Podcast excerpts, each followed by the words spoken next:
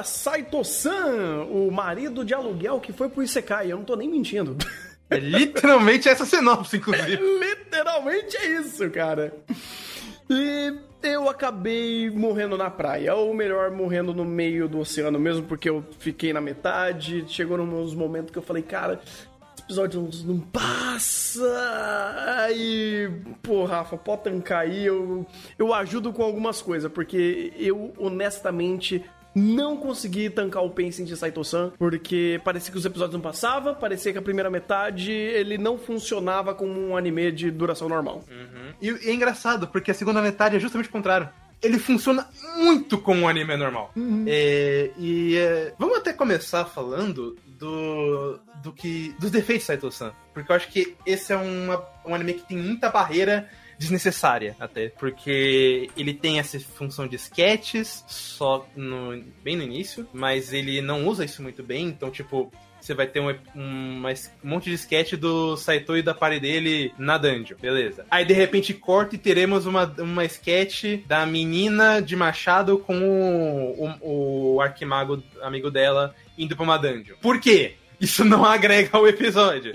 Isso faz sentido só lá futuramente e ainda assim não respalda você quebrar o episódio no meio para falar de, de groselha. Uhum. Mesma coisa com é, o episódio do Rei Demônio, o episódio do Ninja a início você começa a ver, caralho, Saito-san, o que, que você quer fazer? E dá pra ver que nisso, inclusive, que Saito-san quer fazer essa, essa história meio durarará, sabe? Uhum. Muitos personagens, é, cada um com sua própria narrativa, essas, essas narrativas se cruzam. Isso é interessante, mas da forma que é concebida, é realmente como o Tanner falou ela é muito lenta, ela é muito abrupta, inclusive. Os episódios às vezes não fazem muito sentido. Fica meio difícil de você aproveitar os pontos positivos da série. É, e para piorar, que daí tem um outro ponto que é completamente entendível, que esse anime é extremamente feio. Vamos combinar. Ele tem cores horríveis, mortas, sem vida nenhuma, um CG de qualidade horrorosa que eles usam no, no monstro lá, que é um pilar, um pilar de olho. Inclusive, quando esse pilar de olho atira laser, meu amigo, eu acho que eu fazia tempo que eu não, é, não tinha uma dor nos olhos tão grande quanto esta merda. É difícil pra caralho. Mas aí tem um seguinte ponto. Estamos falando de Sekai. E aí, a princípio, você pensa, caralho, esse Sekai por ser Isekai já é uma merda, né? E aí que tá, ele não é só muito legal, a forma que ele até aborda esse Sekai, como ele tem muito esmero. Ele tem ideias interessantes na, no que o Saito pode ou não fazer, por ser um faz-tudo, mas ele não é um, um guerreiro nessa dungeon. Ele é, tem ideias narrativas legais de fazer um paralelo entre o personagens e um lobo que tá passando, é um arco mais próximo no final do anime, mas é bem legal. Algumas paralelas, inclusive, são muito boas. A do Ninja é honestamente uma história que se fosse só ela eu botava nos melhores da temporada tranquilo. É uma história muito da hora e eficiente, apesar de ser muito simples. É...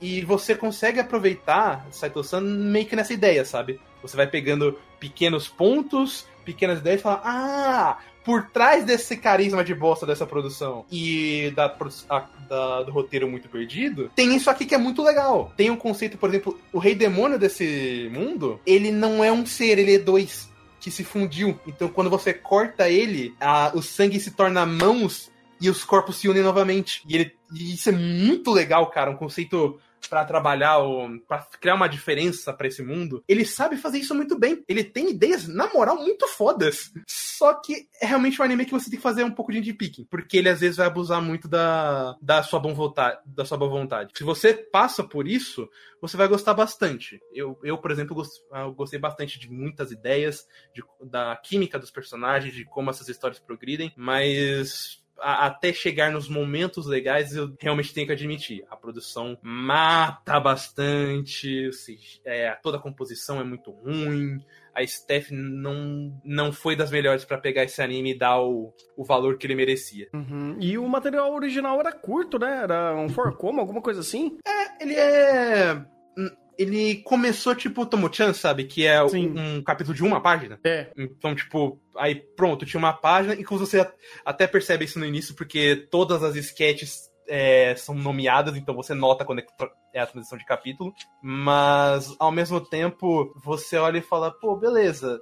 eu entendo esse início mais sketch, cheio de sketch, mais parado, mas precisava, por exemplo, no, ar, no arco do ninja, você é, fazer a transição pro exato mesmo momento só pra, porque foi uma quebra de sketch, você é. precisa.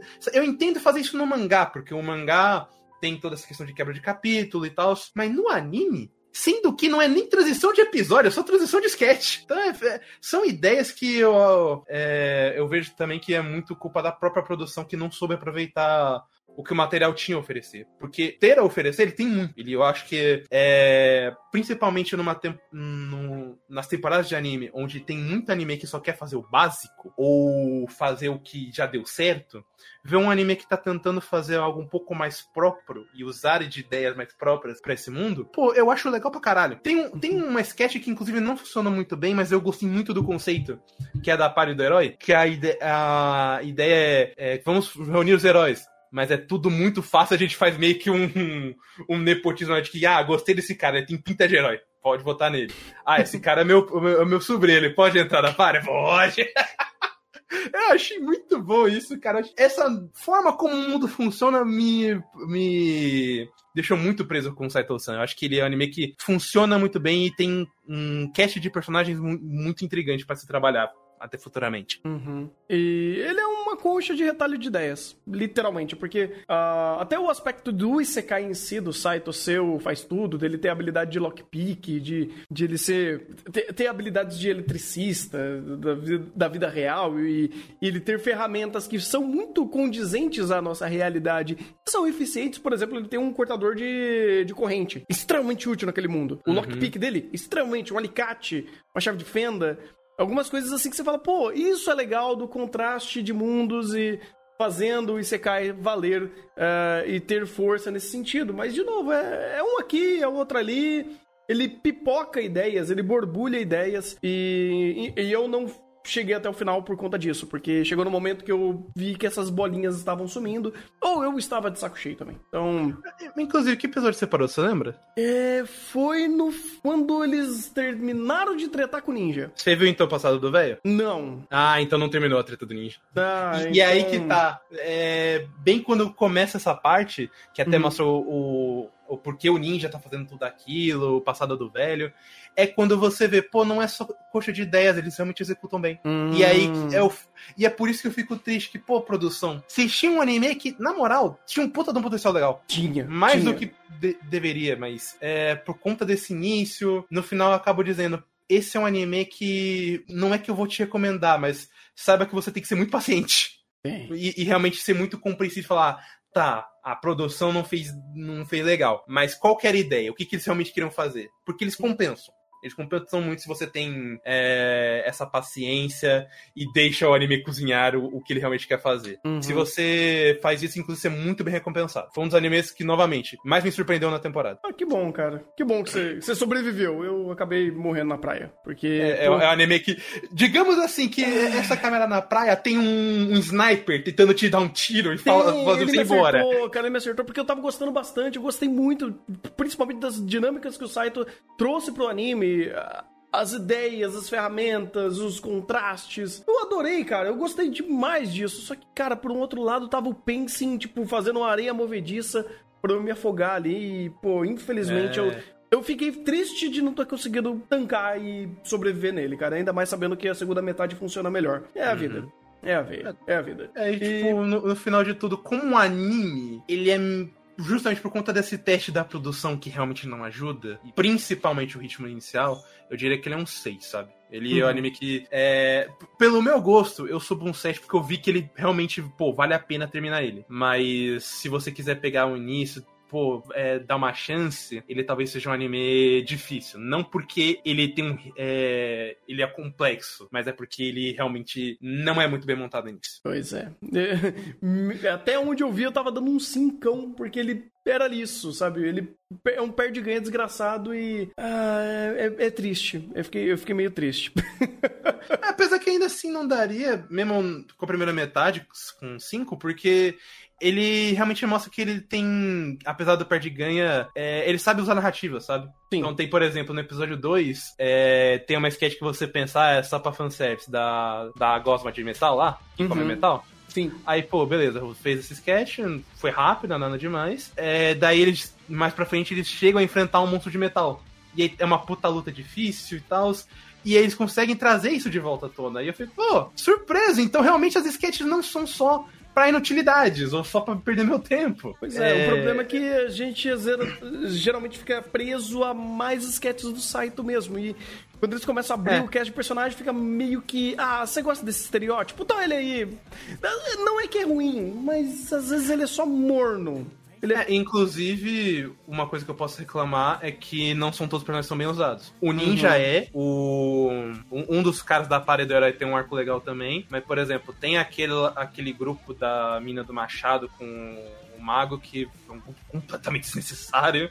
É. O grupo das, das meninas elfa e a outra sadomasoquista é bem foda-se também, então varia uhum. muito também o que ele usa. O que ele usa é muito bom, mas não é sempre. Essa é a verdade. É isso.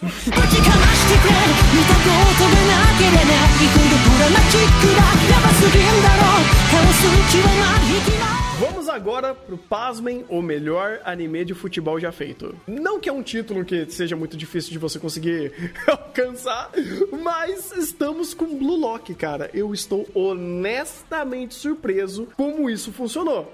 Como que uma história que fala sobre literalmente um Hunger Game, né? Um mata-mata aqui, um, um, os jogos vorazes do futebol, deu certo. E a história é literalmente essa. O Izagui, ele entra num, num projeto chamado Blue Lock, que literalmente ele, ele pega um monte de, de garotos, né, da base ali, do futebol japonês e fala, ó, oh, então, é o seguinte, vocês vão salvar o futebol japonês que eu vou ensinar vocês a ser atacante. Então, o, o que sobrar daqui, os 8, 10, eu não lembro quantos que que vão passar desse, desse projeto, é, vocês vão ser jogador ali profissional pica e vocês vão resolver o problema do futebol do Japão.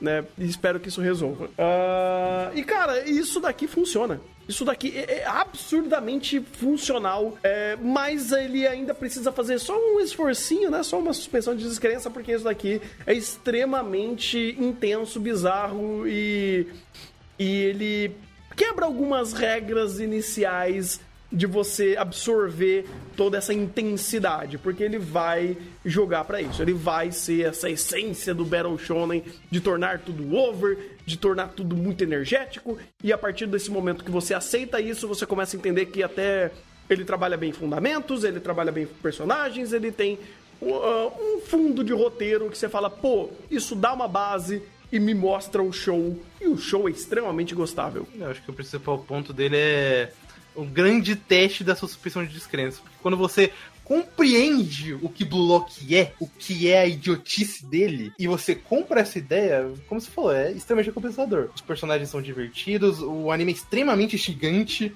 ele nunca fica parado em algum, em algum segmento ali. To, todo momento tá tendo algum jogo, alguma interação grandiosa e edge de personagens que eu acho extremamente divertido. E, pô, flui pra caralho eu dou até um mérito que a animação, eles sabem que eles não têm anima, muito animador, aí eles decidiram focar, não, a gente vai focar em fazer as caribucas. E as caribucas é legal pra caralho. E o resto a gente faz CG.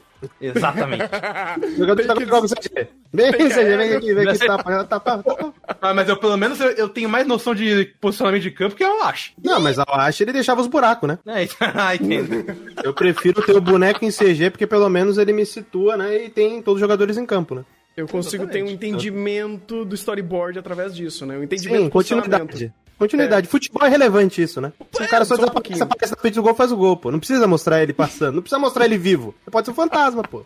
O Gasparzinho centroavante, né? Mas é. Você comentou sobre o fundo de roteiro, eu não falo nem o fundo, eu falo até o primeiro plano.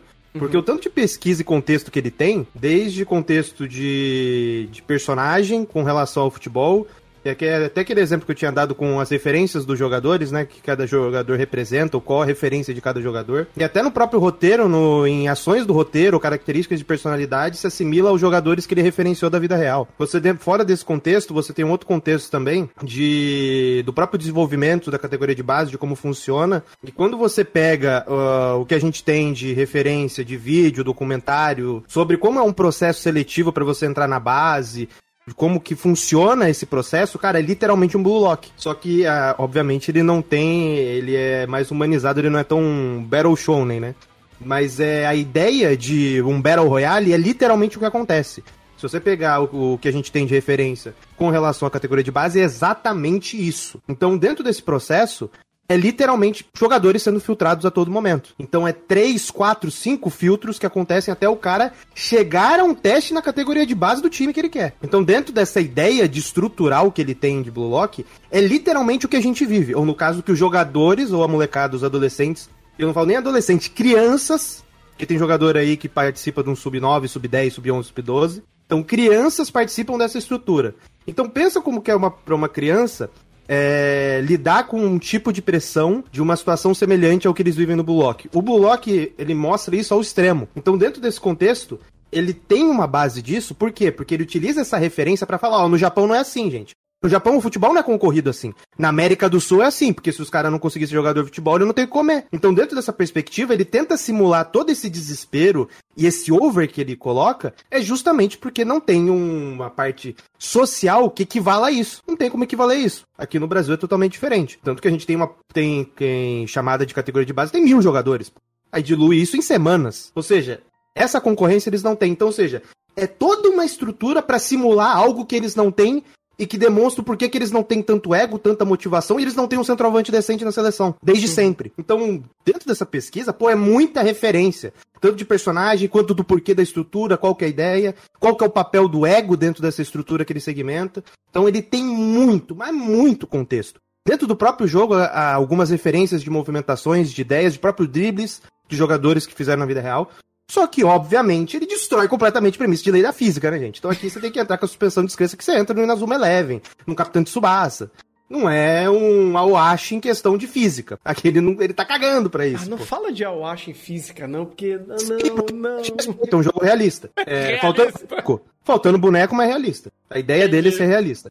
Mas é. E mesmo com esses overs, você tem muitos momentos que você referencia, pô, tem um gol do protagonista que é literalmente o gol que o Mbappé fez na final da Copa, pô. É idêntico à montagem visual. Mas, pô, o, o, Blue Lock não é over? Então, né? Mesmo ele sendo over nesse sentido, ele tem referências de movimentação corporal, de formas no over que ainda são extremamente funcionais. Uhum, sim.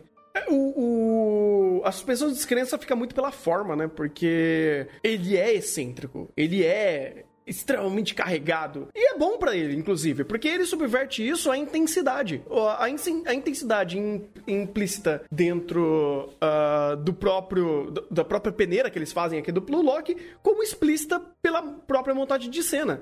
Uh, diferente de outras obras com poderzinho, ele tenta ainda se assimilar a algo mais Haikyuu, uma referência visual a jogada. Uh, então, pô, ele tá, sei lá, soltando raios e tem efeitos de água em volta do personagem. Aquilo é literal? Aquilo é físico? Não. Na, mas na aquilo... aquilo ali é muito Kuroko, mano. É muito. O Kuroko faz isso? Eu não sei, eu não tenho essa base. Caralho. Ah. Pô, quando, quando os caras literalmente entram num no modo sério, entre as modos sérios do jogo, eles começam a sair raiozinho do, do olho, pô. Ah, mas e, o Kuroko também não interfere aquilo de uma forma é, física, né? É só uma não, referência não, visual. É tudo referência visual. É, Não é uhum. tipo, sei lá, se pegasse um Inazuma Eleven de basquete que o cara faz a, a bola virar uma bola, uma bola de fogo. Não é, faz não. É, é, por isso que eu, a minha base era Haikyuu, porque às vezes a intensidade é mostrada, não tão over quanto o Blue Lock, mas é para mostrar de fato intensidade, sabe? O cara voa e solta a pena e bate na mão como se fosse um, uma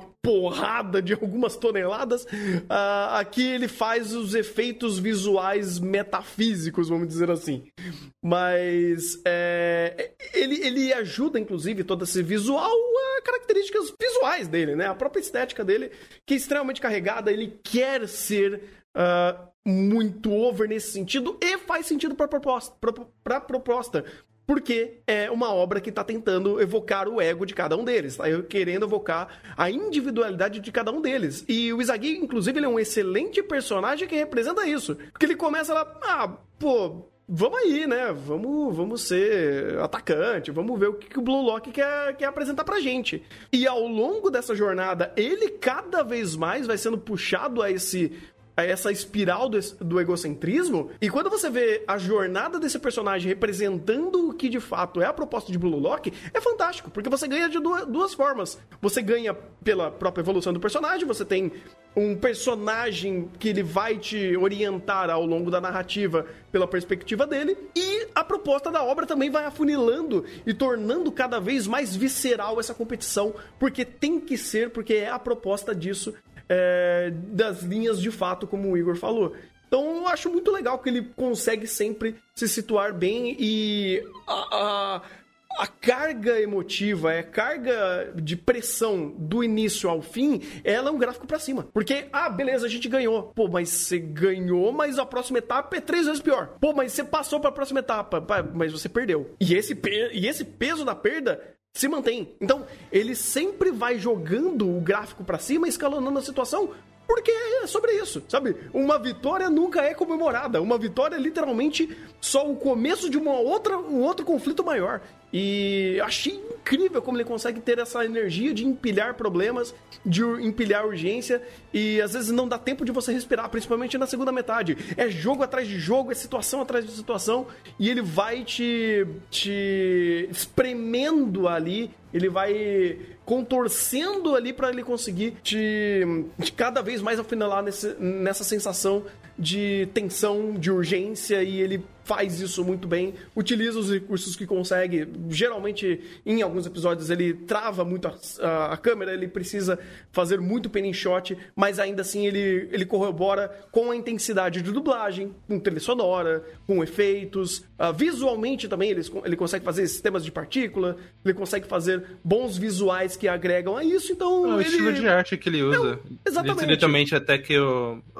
Até o Sakuga Oni fez um post do como eles usam um estilo de animação que é não usando sombra, justamente para aumentar ainda mais essa intensidade. Sim, e, e Bullock é muito isso, é intensidade. É quanto intensidade. mais intenso, por mais idiota que seja, quanto mais intenso, melhor. Sim. E vai, é idiota, mas ainda tem fundamento. Eu gosto disso, porque uh, geralmente anime de esporte joga pro caralho o fato esporte, né? A regra das, do, do negócio. Então, uh, se Blue Lock sabe falar disso, ele tem noção do que é futebol. E ele explica muito fundamento bom. É, até o Igor conseguiu corroborar muito o fundamento que, que ele passava ao longo dos episódios e que tinha muita verossimilhança de fato em tudo que ele ensinava. Então, pô, isso é ótimo, porque ele tá juntando o melhor dos dois mundos, né? O melhor do da excentricidade de Blue Lock junto com um respaldo técnico é, que faz sentido, que tem fundamento, que te passa conhecimento e as coisas não acontecem à moda caralha. Tem uma lógica e tem um fundamento daquele, daquele over que ele tá fazendo. E, cara, é, que vem a segunda temporada. Eu tô extremamente hypado. Segunda temporada, filme, filme, quando quiser. Cara, eu tô extremamente hypado pra esse anime.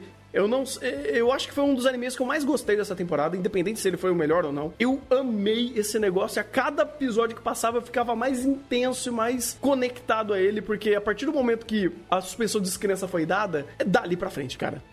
É muito bom. Adoro anime que acerta fazer isso e ele conseguiu. E é uma coisa meio subjetiva, de fato, a suspensão de descrença, mas ainda assim é um, um fator muito crucial para ele que ele acertou muito bem em tornar isso real e dar essa intensidade. É, então, acho que, eu, sinceramente, eu acho que é a única barreira que Blue Lock tem. De resto, é só vitória. E outra coisa, até se o Igor quiser comentar mais, o fato do jogo sendo jogado, porque, bem, não é necessariamente um jogo de futebol.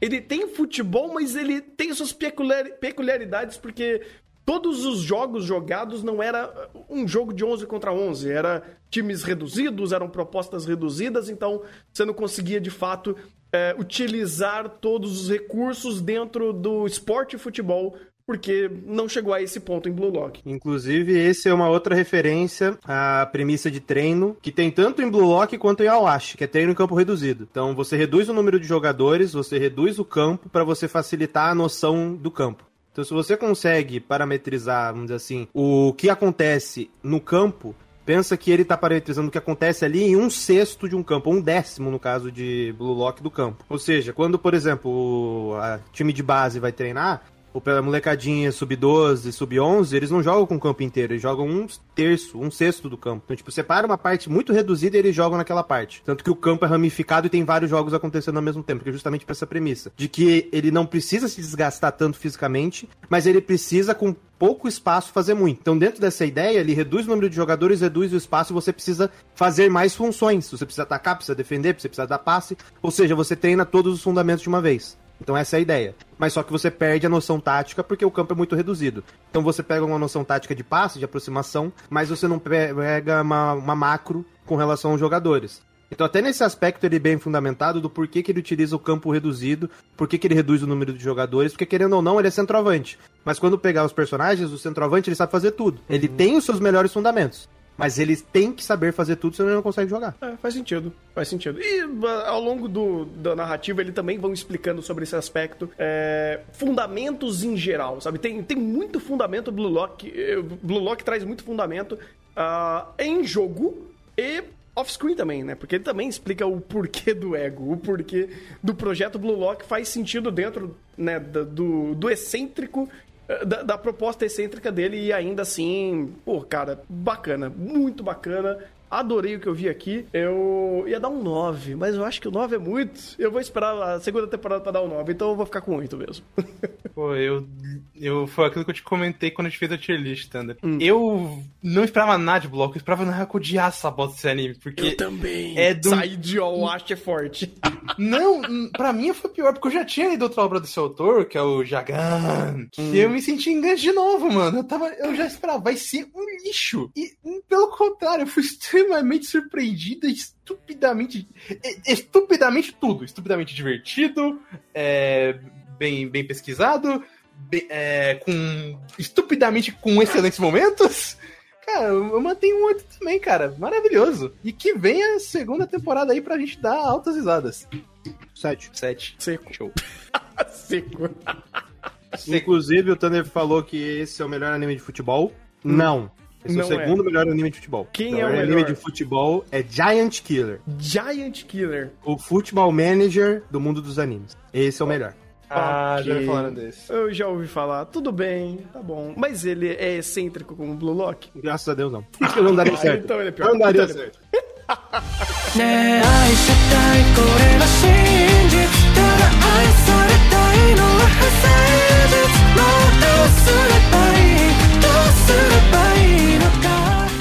Vamos agora pro Spy Family que deu certo. Eu não tô nem mentindo. Com um Buddy Dead. Aqui a gente tem o Urei Papá e o Kazuki Papá. Eles literalmente são assassinos. Eles trabalham para pessoas muito legais, para limpar pessoas da face da terra. E num trampo desses, meio que eles acabam matando uma, um, um, cara. E esse cara tinha uma filha. E a mãe meio que tinha abandonado ela. Pra, pô, ter uma criança aqui, né? O que a gente faz pra criança? Criança? Cuida da criança. Então, eles basicamente adotam a Miri e começam a cuidar dela e, pô, como que funciona esse negócio de vida, como que funciona esse negócio de cuidar de uma criança, da gente ser um casal, mas não ser um casal, mas a gente tá basicamente casado agora. E é basicamente sobre isso. Não é casado, é broderagem. Tá é broderagem, exatamente. Eles estão brodecasados, é isso? Não, eles só são muito brothers. Eles moram juntos, dormem na mesma cama, mas eles só são brothers. são só brothers, ok. E é maravilhoso. É maravilhoso. E eu já quero agradecer, inclusive, a PA Works por vocês terem feito eh, um projeto que finalmente deu certo. Depois de tantos e tantos anos, vocês conseguiram finalmente fechar um projeto que seja bom, seja em produção, seja em roteiro. E isso daí não acontecia desde Shirobako? Desde Shirobako, desde 2014 vocês não acertavam um projeto sensacional, tanto em, em, em produção quanto em roteiro. Porque às vezes você acertava em roteiro, mas não tinha produção, às vezes você acertava em produção, mas não tinha roteiro. Então, agora acertou os dois juntinho, parabéns, ficou muito bom. É, eu acho que ainda tem coisas a ser polidas. Tanto que o Barideres, ele sofreu muito do conta de um cronograma, ele, ele tá teve que atrasar um episódio, teve recap não planejado, foi uma bagunça. E o roteiro, às vezes, ele. Eu acho ele bem interessante em como ele trabalha a relação familiar do... entre eles e como isso é importante para cada um, principalmente para os dois pais. Só que eu sinto às vezes um pouco de valor nisso entre episódios. Por exemplo, tem um arco envolvendo o Kazuki lá pelo episódio 6, 7 e, tipo, de, fora desse arco, não parece que essa situação progride ou, ou tem algum valor além dele. Eu, ele não é ruim, eu acho inclusive ele tem uma conclusão bem legal, só que é, o payoff ou o aproveitamento dele para os episódios posteriores, eu acho que podia ser bem melhor. Uhum. Sim, sim. É... Ele também é um pouco episódico, né? Então você não tem um senso de unidade tão grande, dependendo da passagem. Tem alguns episódios no, na meiuca da obra que eles são claramente episódios episódicos apenas para estender um pouco a história e não conectar o conflito da trama inicial com a trama final, que é justamente o fato deles estarem se unindo para conseguir conceber uma espécie de família para cuidar da Miri, enquanto eles estão lidando com o dilema deles, deles continuarem ou não trabalhando com o que eles já fazem, né, com esse serviço aí com a máfia, ou com a família, no caso, né, porque quem tem a família é, de pessoas muito legais é o próprio Rei, e o Kazuki, ele entra nesse balaio todo, e eles ficam nesse dilema de a gente cuida dela, ou a gente continua fazendo o que a gente faz, como que a gente consegue ser pais e ainda ser assassinos, ter essa vida dupla. Eles acabam questionando bastante isso ao longo dos episódios. Geram conflitos em cima disso e é interessante porque, vai, brinca... brincadeiras à parte e alfinetadas à parte também com Spy Family, uh, eu acho que Buddy Daddies, pelo menos, ele se compromete. Porque ele Sim. fala, pô, existe uma vida dupla? Existe uma vida dupla. Existe duas coisas sendo feitas ao mesmo tempo e são coisas muito boas tanto a parte da brutalidade, dos assassinatos, quanto a parte familiar, sim. E eles não apenas ignoram isso, ou pelo menos quando eles ignoram é pelo show-off. Uma cena de tiroteio absurdamente insana e muito over que é muito mais pela, pelo proveito da situação e não pelo power play em, em si, sabe? Tipo, você vê alguém desviando de bala, mas é, pela, é apenas pela apresentação e não por aquilo sendo comprometido ou usado pela narrativa para comprometer a história. É, você fica você entende que é bem claro essa escolha visual, principalmente da direção, né? Um baita de um diretor aqui, o. Vou pegar o nome dele aqui, eu esqueci. É o Yoshio Kasai. Ele, Isso. inclusive, é um cara que a gente falou que é muito sofrido, porque é, os três trabalhos como diretor principal foram Charlotte, Camisa Marina tá aí. E aí, quando ele sai dessas duas bombas, ah, vamos fazer o quê? Fate Apocrypha. Aí, porra, cara. Esse homem sofre que é uma beleza. Cara, o açaí tava complicado. Mas eram projetos que, às vezes, ele tava refém de uma, uma situação que não tinha muito o que fazer, né, cara? O próprio é. Kami-Samara, literalmente, você desliga a legenda e o anime melhora mil por cento, porque é só o Asai dirigindo. Sim, sim. E aqui ele pôde trabalhar, cara, porque ele mostrou uma competência muito grande, muito grande como diretor, justamente para fazer essa troca de tom, inclusive. Porque o anime é extremamente divertido e fofo quando ele quer trazer o Slice of Life e a comédia. E ele é extremamente intenso quando ele quer fazer as cenas de ação. Ele se compromete muito a isso e são sequências realmente muito boas até para obras que são literalmente de animes de ação. É... E a Peerworks também pô, é...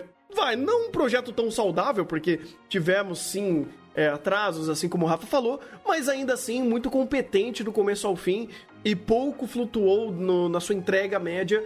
E ainda assim, você fala, pô, é um projeto que você olha a Peerworks e você fala, pô, finalmente, né?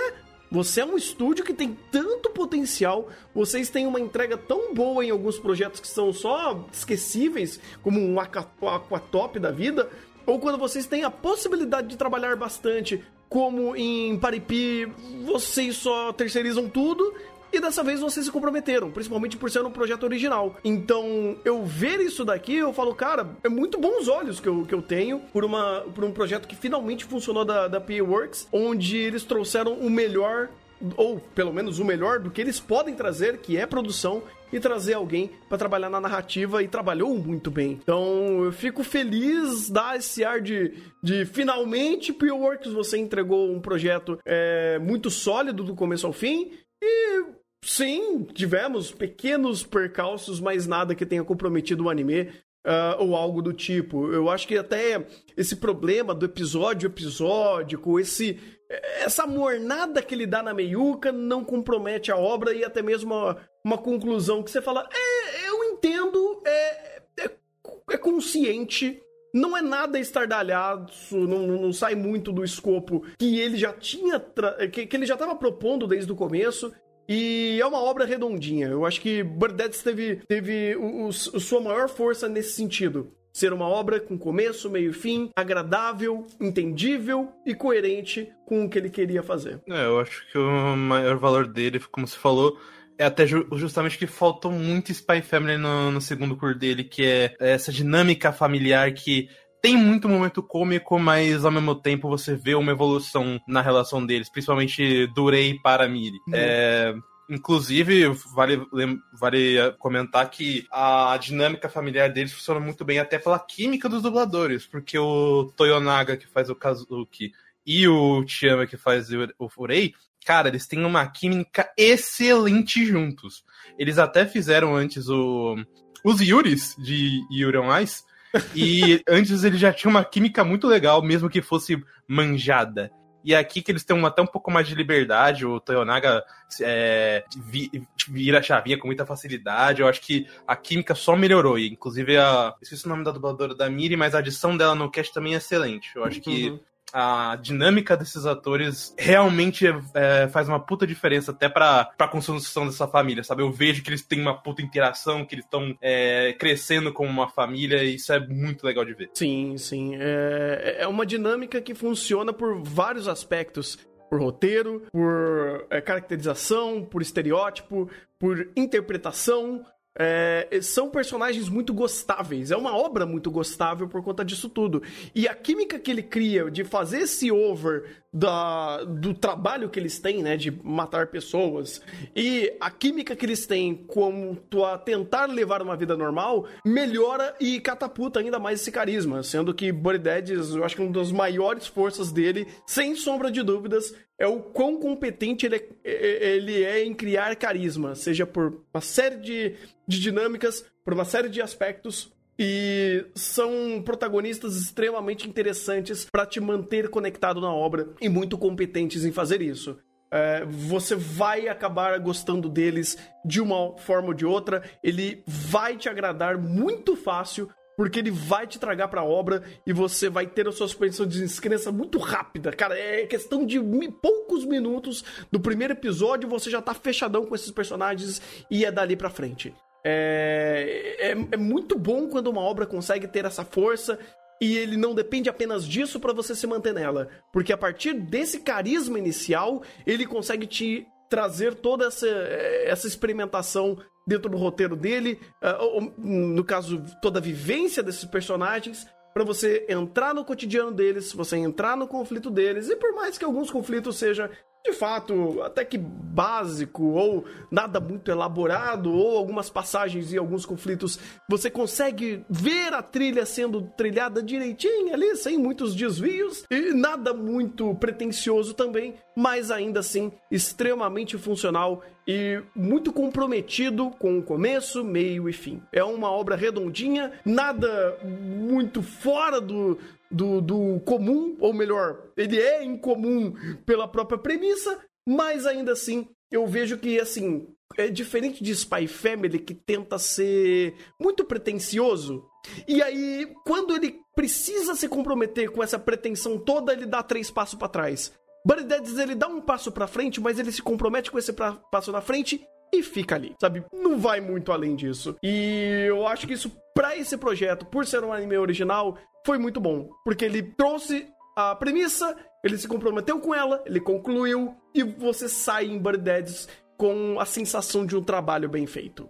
É, tanto que até a nota final se reflete nisso, que apesar de que eu achei que o final deu uma bela corrida, eu sinto até que tiveram que cortar algum episódio porque conta esses problemas de produção, eu ainda sinto que a obra foi bem realizada. Você tem um, um, uma boa direção, você tem bons atores, né, dubladores no meio, você tem uma química de personagem muito boa e, como você falou, essa, esse comprometimento em fazer é, os lados dele. Buddy Daddies talvez seja o melhor ponto dele, dele ser muito comprometido. Então, se ele, vai, ele apresenta no primeiro episódio uma ideia mais é, galhofada de ação, bem hollywoodiana mesmo, com uns absurdos muito grandes, ou quando ele se compromete a essa química muito é, muito excêntrica de personagens dessa família bizarra, é, ele funciona muito bem, justamente porque ele abraça isso e, e, segue direto ao mesmo tempo que ele não testa demais suspeição de descrença. É, por, apesar do final ter tido essa corrida, eu acho que dava pra ser melhor desmiuçado. Eu ainda gostei muito desse anime, eu gosto inclusive desse tipo de série. É, o problema é que tava em falta de ser bem feita, né? Tinha lá o Somali que decepcionou bastante. Teve um. O próprio a Mao-sama tentou fazer isso com a filha lá do Maui, eu achei muito ruim, ainda mais porque a direção não ajuda. Então, ver uma série dessas que é bem realizada, eu acho que tem muito valor. E aí toma meu 8 por isso. Sim, eu tô contigo, eu também fico com 8, porque eu acho que, acima de tudo, ainda mais nas situações que a gente tá vendo ultimamente, sendo extremamente caótico a produção de animes, quando eu vejo uma obra consistente do começo ao fim, eu me sinto muito feliz. Porque eu falo, pô, legal, cara, eu consegui ter uma experiência positiva do começo ao fim e ele se comprometeu com, do começo ao fim entregar a, a expectativa que ele criou. Eu acho que isso é muito bom. É, isso tem um valor, inclusive de completude, que poucas obras podem dar isso pra gente ultimamente. E Baradettes fez um bom trabalho. Chupa, Spy Family. まだ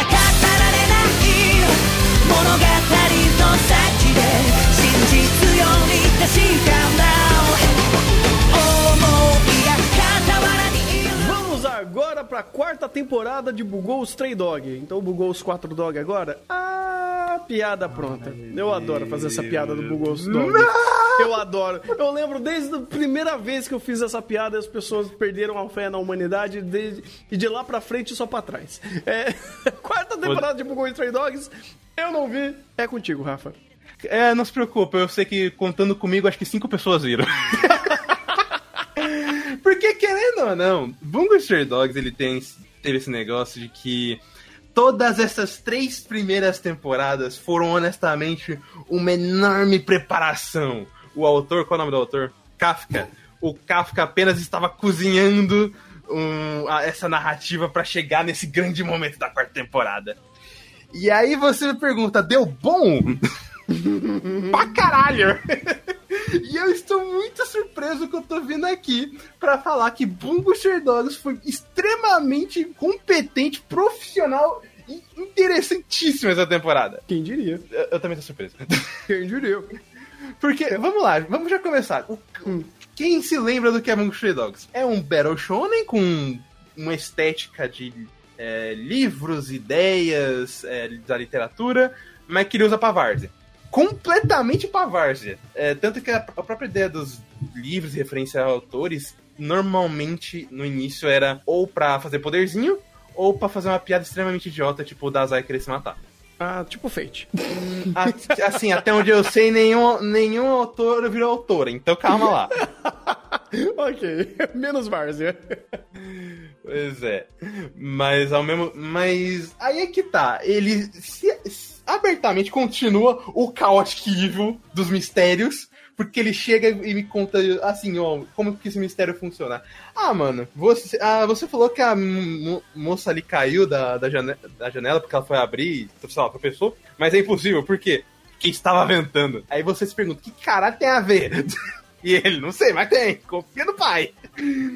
E a princípio você deve pensar, pô, isso aí não é bom, Rafael, isso é idiota. Mas quando você compreende que esse é o modus operandi da série, e ela começa a te entregar é, narrativas mais interessantes com o passar disso, ela começa a surpreender. Ela, primeiramente, começa a usar melhor essa ideia de mistério para não fazer um Battle Shonen e não para realmente resolver o mistério, mas para criar é, ideias interessantes, tipo, os personagens estão em um momento de fuga, aí tem um elemento de sala fechada que eles têm que usar para escapar, e aí funciona muito bem essa ideia, realmente é, criar uma, um uso mais criativo do que a ideia apenas de porradinha ou piada imbecil, que o Bungo Stray sempre fez. Uhum. E essa temporada ainda tem um fator de que, como as coisas estão indo pro caralho, literalmente, é...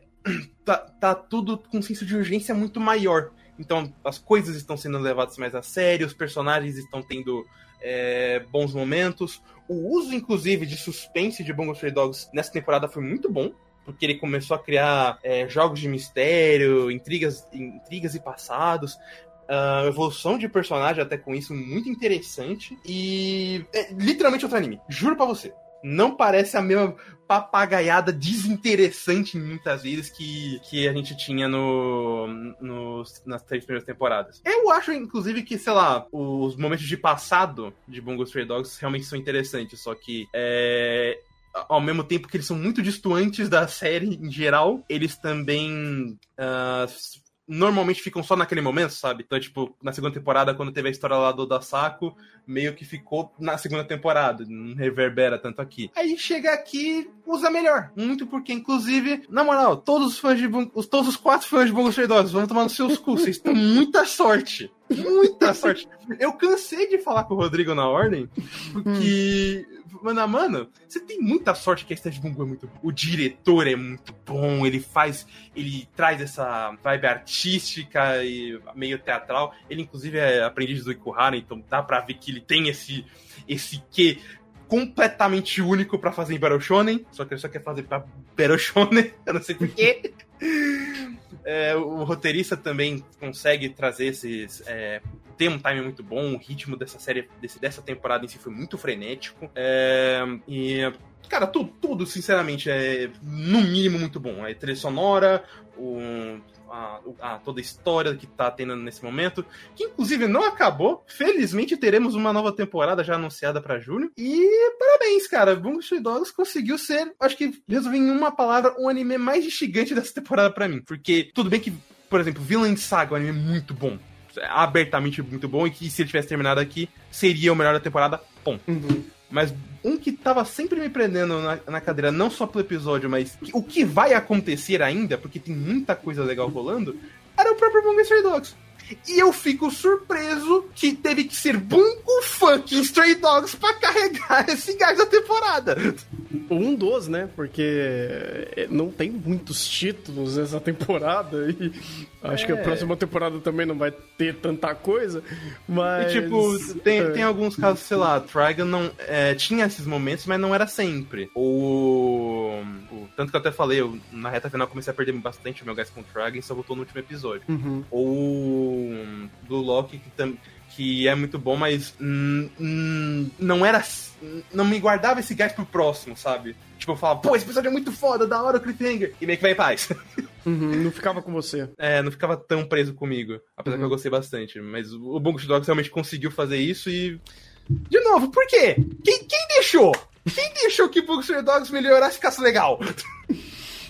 Mas ele é melhor na forma ou no conteúdo? Ah, como assim na forma? Tipo, porque a forma dele sempre foi. Ele sempre fez muito disso, né? Ou era extremamente Ed, ou era extremamente divertido, carismático e porra louca pelas piadas que ele fazia, principalmente na primeira temporada. Ele firmou tudo isso de uma forma muito melhor, para utilizar melhor essa forma, ou o conteúdo dele, a, a, a, a trama dele, a história ah, dele amadureceu. Sim de fato para um norte, fazendo sentido, tendo consequência a tudo que ele já tinha estabelecido até então. Porque uh, o meu problema que me tirou de Bugou era muito disso, sabe? Eu senti uma crise de identidade muito forte dele. Ah, sim. Então, foi os dois. Hum. É, ele, tanto ele é, começou, como eu falei, ele uma coisa que ele não usava era essa temática de literatura muito bem. Ele usava uhum. bem mal, inclusive. É, e aqui ele começou a usar essas ideias de, por exemplo, de história de mistério, sala fechada, uh, uh, esses momentos de plot twist que tem literalmente um bullshit na narrativa,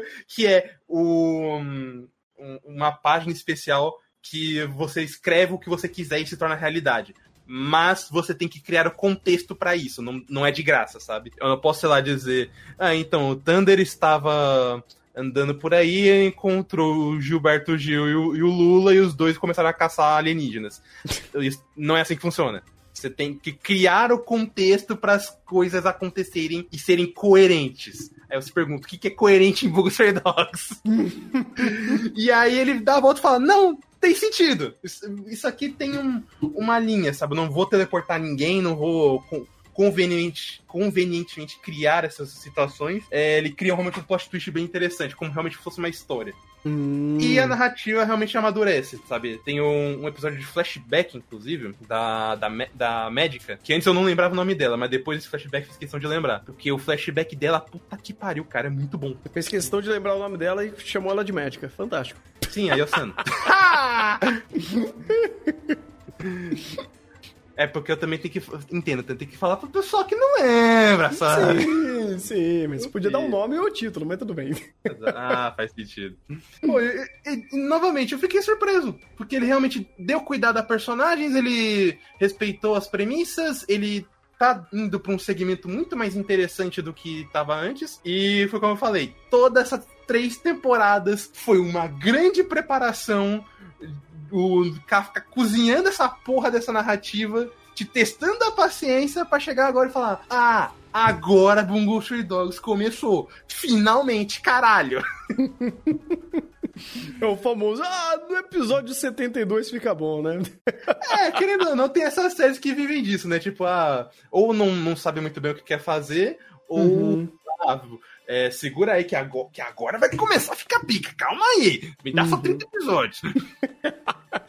Entendi. Tanto que a terceira eu acho até que foi o que o pessoal mais saiu, porque a segunda, querendo ou não, começou um arco. Aí quando ela terminou o arco, é, os personagens ficaram meio perdidos ali. Tinha muita cena episódica que ou era bem legal, como o episódio de Fitzgerald, ou só era um. Por que, que eu estou assistindo isso? Tipo, o episódio do pai do Atsushi, que ninguém se importa. Ah, ironicamente, uma coisa que ajudou muito na quarta temporada é que o Atsushi não serve pra nada. o Atsushi serviu pra alguma coisa, algum não, dia, mas aqui alguma é vez? Aqui abertamente ele só tá fazendo Sedex, tá correndo pra lá e pra cá o tempo todo. Cara, o Atsushi pra mim, ele é equivalente ao Van de Final Fantasy XII. Ele existe, mas o, todo mundo é protagonista, menos ele. É, é, tipo isso mesmo, aqui todo mundo é mais legal que o Atsushi. Ah, então é igualzinho Final Fantasy XII, fantástico. Inclusive, até fiquei surpreso que, ah, pô, vocês tiraram de cena já um personagem muito legal da história, que era o Dazai, e você pensa, pô, como é que a história sobrevive sem ele? E sobrevive muito bem! Vou te falar que eu saí muito surpreso dessa temporada. Olha só, olha só. Por fim, conclusões. Cara, é aquilo. Eu sei que contando comigo, cinco pessoas assistiram, mas quem realmente passou por todo aquele lodo, por aquela crise de identidade, é, toda essa dificuldade da narrativa de se acertar, vale a pena continuar. E eu garanto que essa quarta temporada entrega bastante promete mais ainda, já que a gente tem uma quinta temporada anunciada também. Por que não aproveitar que Bungie finalmente se achou? Eu vou dar o voto de confiança que essa série vai se manter bastante. Vou, vou dar a maior nota que eu devo dar para essa temporada, dessa temporada, não só de Bungie Dogs, mas para a temporada inteira, um grande 8. Meus parabéns. Olha só, parabéns, parabéns.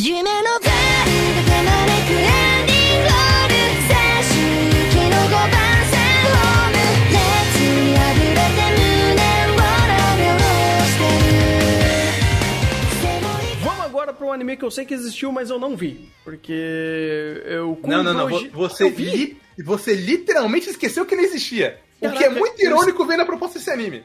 Putz, grila, cara, porque eu sei que eram os boy magia bonito e lerdo. É, era Sim. essa a proposta. E eu falei, é, não, eu já tenho Cloyster, tá tudo bem, eu tô tranquilo. Exatamente. Precisa. Os, os bonitão com Cloyster. Aqui é o, a gente. É o a, meu a... anime, só que os caras é bonito. É, só que os caras é bonito. Ah, não faz isso, deve ser bonito. aí, inclusive, aí a gente acompanha o dia a dia desses meninos bonitos com o Cluster. Tem o Cluster envergonhadinho, tem o, o, o, o Cluster Tsundere, tem o, o, o Cluster que dá risada, tem o Cluster Yoasakura e o meu favorito que é o Cluster Gigashed. Então, que é o cara que... Tem um maconheiro aqui? Sim, é o cara que esquece, mas ah, tô na nice. ok. Mas, mas, o melhor de todos é o Gigachet. Eu, tipo, tem um momento que ele esquece de. É, que ele tá dormindo no trabalho, num cantinho. Aí ele levanta porque ele teve uma reunião. Só que ele deixa a máscara de dormir na cabeça.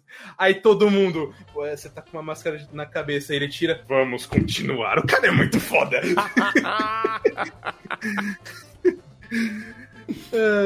e é, é, literalmente isso. Você vai ver esses personagens interagindo é, com bons dubladores, inclusive. É um cast de Boy Magia muito gostoso de se ouvir. 24 episódios, só que cada episódio tem 10 minutos. Hum. Isso, inclusive, ajuda bastante. Porque realmente a proposta de Kudoji Dance é vai ser boy esquecido interagindo. Não tem absolutamente mais nada. São, tipo, inclusive, pouquíssimos episódios onde eles trazem uma temática legal ou eles usam isso para alguma coisa que não seja interação de personagem. É, eu acho que os personagens funcionam, é, principalmente é, porque, querendo ou não, eles têm muita dinâmica entre si. Então, é, um é um estudante universitário, então ele vai ajudar o, o cara do ensino médio. Aí eles é, fazem uma compra com um cara que, tra que trabalha no escritório. Aí têm, o cara do escritório precisa de uma ajuda com um projeto de design, ele pede pro cara do curso técnico. Então, realmente, eles fazem as conexões de uma maneira legal. Mas, hum, às vezes não sai muito disso, sabe? tem episódio que eu realmente não lembro de ter assistido, ironicamente, e não é porque eu não vi, porque eu tenho certeza que eu vi que eu marquei, mas é porque eles não fazem muita coisa. Então você sai do episódio e você até esquece que ele existiu. Uhum. É, é, muito genuíno o Slice of Life, tão genuíno que é, é água. É, é bem água com açúcar. Puxa, Tem dois episódios, inclusive, que eu dou respaldo. Que eu, realmente são episódios que usam bem. É um episódio que o, o Cloyster Tsundere, ele tem que. ele quer responder uma declaração de uma mina. Só que ele não quer ser um filho da puta. Então ele tá meio em dúvida em como fazer isso. É um episódio extremamente honesto. E que segmenta bem a, a ideia do personagem. E para mim, o melhor de todos é um episódio que o o Gigashed ele precisa fazer um, uma propaganda de um livro. Esse livro é um é um livro que um, um moleque tem cloister e aí ele ou melhor, ele, ele não é muito bem das cabeças, ele esquece as coisas. E aí ele anota no diário as coisas que ele faz de errado, para daí ele é, ter uma dinâmica para ele não se perder. Aí ele vai lá e perde esse diário. aí a dinâmica que ele faz do episódio para chegar na propaganda é muito legal.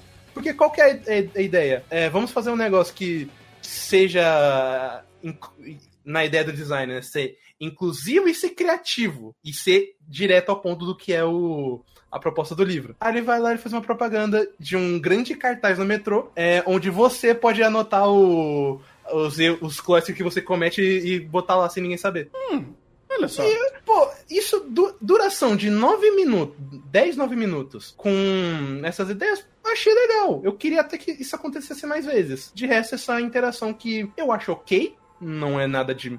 Não é nada diálogo profundo, mas também não é algo que queira fazer bater a cabeça na parede. Tipo com Bini Karesh. Hum. E, novamente, o fato de ser 10 minutos ajuda. Quando eu sinto que ah, já tá começando a pesar, opa, acabou. Beleza. Não, não, não tem problema. Tadinho, é um anime basicão, 6. A produção não é ruim, a, o design não é ruim, os dubladores ajudam bastante e é uma coisa que, ah, quero ver, sei lá, três episódios. Pega aí num, num momentozinho de tarde aleatório que você não tem nada pra fazer e assiste. Não vai te matar. Olha só. Ou te dá sono. Também não. É, quer dizer, depende da sequência de episódios. Às vezes pode dar um soninho, mas. Aí, como eu falei, pô, já tá me dando sono pra terminar o episódio 10 minutos? Beleza. Vou pra outra coisa. Maravilha. Ele é bem descompromissado, mas é bem eficiente. Show. Show. Olha só. Direto e reto. E é por isso que eu, eu usei ele como nota de corte. Quem não passa dele, eu fico muito surpreso. Pô, ele é um anime dos bonitão com cloister. Como que você não vai passá-lo? Tem muita anime nessa temporada que não passa. Pô, eu tô olhando pro próximo.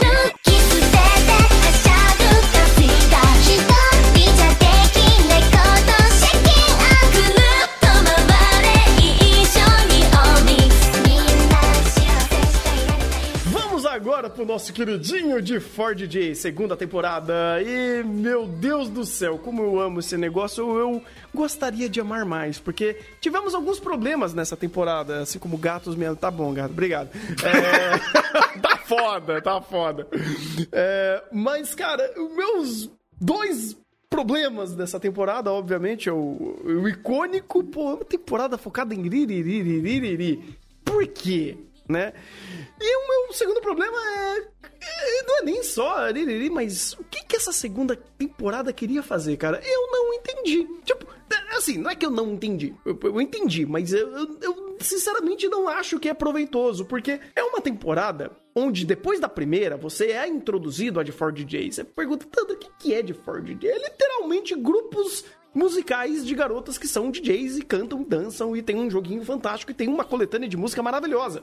E a primeira temporada nos apresenta isso. Chega na segunda temporada, eles meio que pulam um arco dentro da história do jogo, que é extremamente incrível, que é o de Forfest, que é o Super Jam de competição entre essas, esses grupos.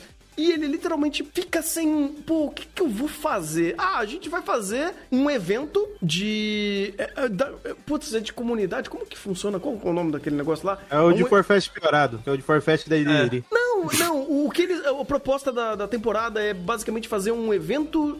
É, é um evento beneficente, é, beneficente pra chamar atenção isso. pro lugar. Isso, pra falar, olha, tem esse, esse centro comercial. Aqui. Exatamente. Aí eles usam o, o, as bandas, né, para fazer as apresentações mensais, para fazer eventos, para fomentar o lugar ali. Você fala, tá, ok, isso é interessante na prática? Não. Sinceramente, eu achei que era literalmente, ah, você tem um lugar para apresentação e, e é isso. Ah, essa é a proposta da temporada. É uma proposta um pouquinho flutuante demais. Ele não te dá um engajamento, um norte que fala, oh, vai ter uma competição, vai ter um evento que, que fomente algo um pouco mais interessante ou até mesmo uma urgência ali. Não, todo mundo tá feliz, todo mundo é contente, todo mundo se ajudando. E a vida que segue. Você tá, ok, meio morno. É o, é o, esse evento beneficente é o Sakura Quest dos animes de, de música. Puta vida! Você nem tá errado.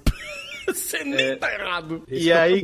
E é, é. Não, esse pra mim não é o maior problema. O meu maior problema é. Eu até comentei com o Thunder. Cara, eu acho muito broxante de Ford J largar a, a, o estilo que ele tinha antes. Que. Tudo bem que ele era abertamente um anime que ia vender gacha, que ia, ven que ia vender waifu, mas ele focava ter uma construção linear desses grupos. Tanto que na primeira temporada, mesmo apresentando três, só um realmente foi construído, que foi a, a Happy Around e a Pick Pick, a Photo Maiden. Eles tinham funções e papéis muito bem segmentados ali, sabe? Uhum. A, a, principalmente a Pick Pick, que era um, um bom mentor, um bom, uma boa meta para elas alcançarem. Quando elas chegam aqui na segunda temporada, não só é, nenhum grupo é apresentado, sinceramente nem reintroduzido, tipo, todos os grupos aqui existem, bom. E como também eu sinceramente não me apeguei a nenhum. Vocês reclamam muito da Aririri, talvez ele tenha sido um dos melhores em questão de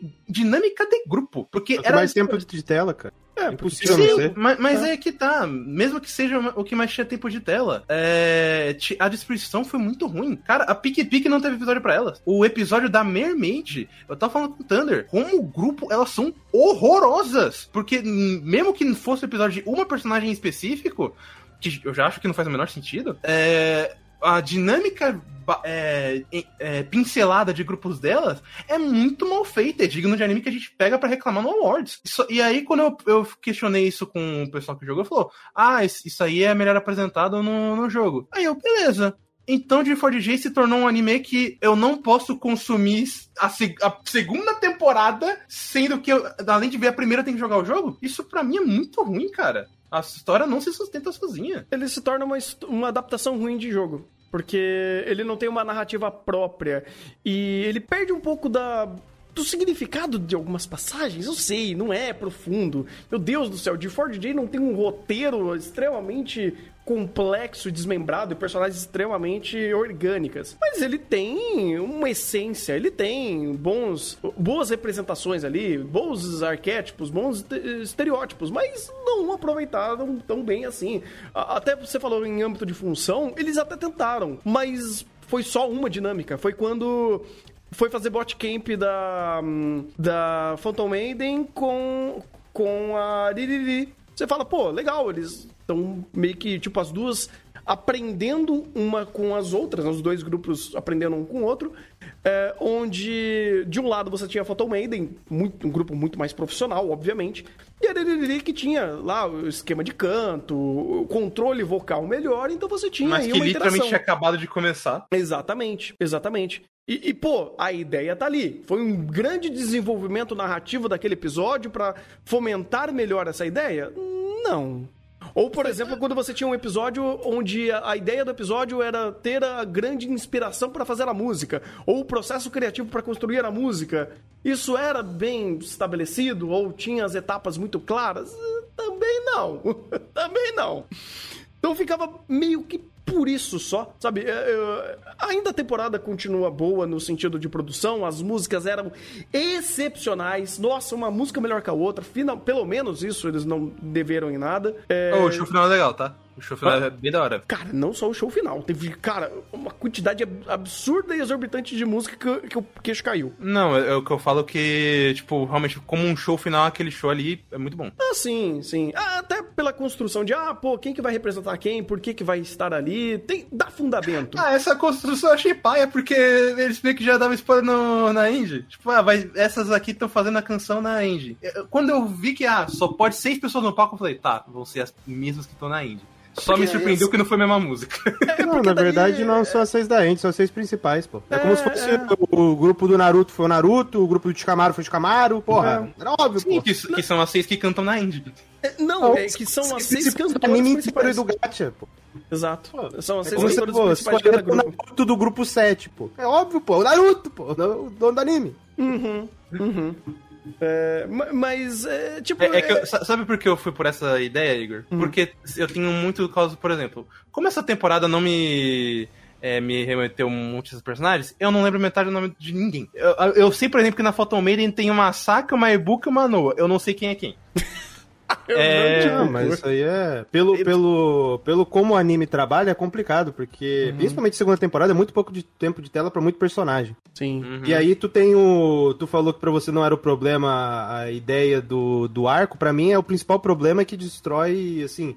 Muito das dinâmicas que eles poderiam construir é criar uma narrativa ou ter que estruturar a narrativa em volta da Iririri. Porque todas as dinâmicas de personagem é literalmente grupo X com a Iririri, grupo X com a Iririri, grupo X com a Iririri. E essa dinâmica perpetuada há de infinito a todo momento. Ou seja, os personagens eles não têm momentos próprios para dialogar. Porque, por exemplo, pô, a Mermaid é muito meh. É óbvio que é meh, pô. A melhor dinâmica da Mermaid é com a Arondo, não é com a Iririri. Mas ela tem que contracenar com a Iririri, porque a Iririri é o ponto principal dessa narrativa.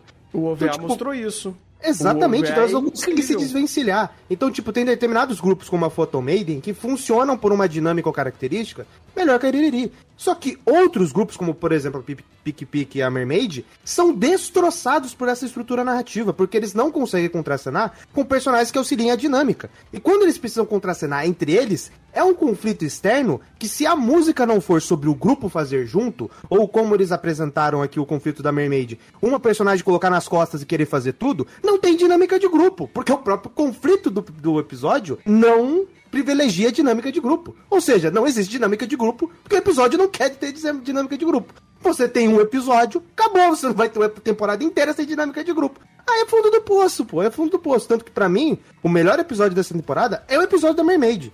Porque o que a Saori tancou naquele episódio, com aquela ideia do, do, inglês, de aprender inglês, foi fantástico, mas só que é uma estrutura de episódio que não privilegia a dinâmica de grupo. O que acontece não tem dinâmica de grupo. Porque quando o personagem ap aparece, vamos evidenciar estereótipos, porque a gente não consegue escrever nenhum conflito em dois minutos ou um minuto. Aí é foda, cara. Pô, supletivo, você, supletivo. você adorou, porque eu odiei aquele, aquele episódio. Eu, inclusive, achei todo esse conflito construído em cima do, do inglês da Saori podia ser muito legal, mas eu achei estupidamente mal feito. Cara. Mas é, é, mas aí é. É, não vou ficar argumentando, nós no subjetivo, né, pô? Uhum. Não, mas isso não é questão de subjetivo, pô. Isso, isso, inclusive, evidencia muito do que você. Do que eu e você a gente entra num consenso.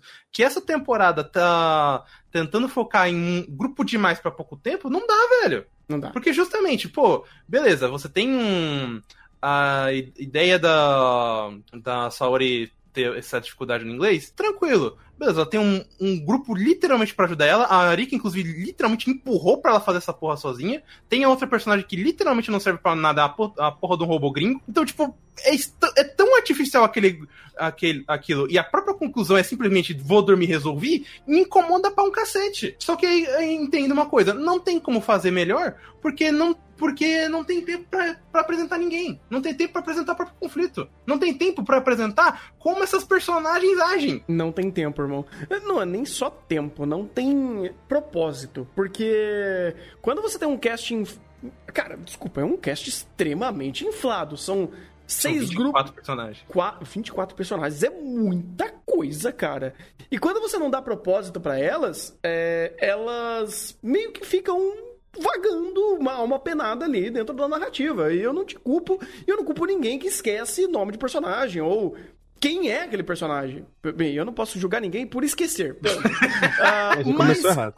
Pois é. Mas quando isso acontece e você vê que isso daí se dá porque não tem de fato um propósito, é, ou a própria temporada ela não tem uma identidade, um rumo, é, e não que precisasse necessariamente ter, mas você ter isso daí de muito diluído entre os episódios e ter quase que completamente episódico essa temporada, é complicado, porque, vai, de novo, eu gosto muito da ideia do que fizeram entre a Photon e a DDD. Pô, vamos fazer bootcamp, legal.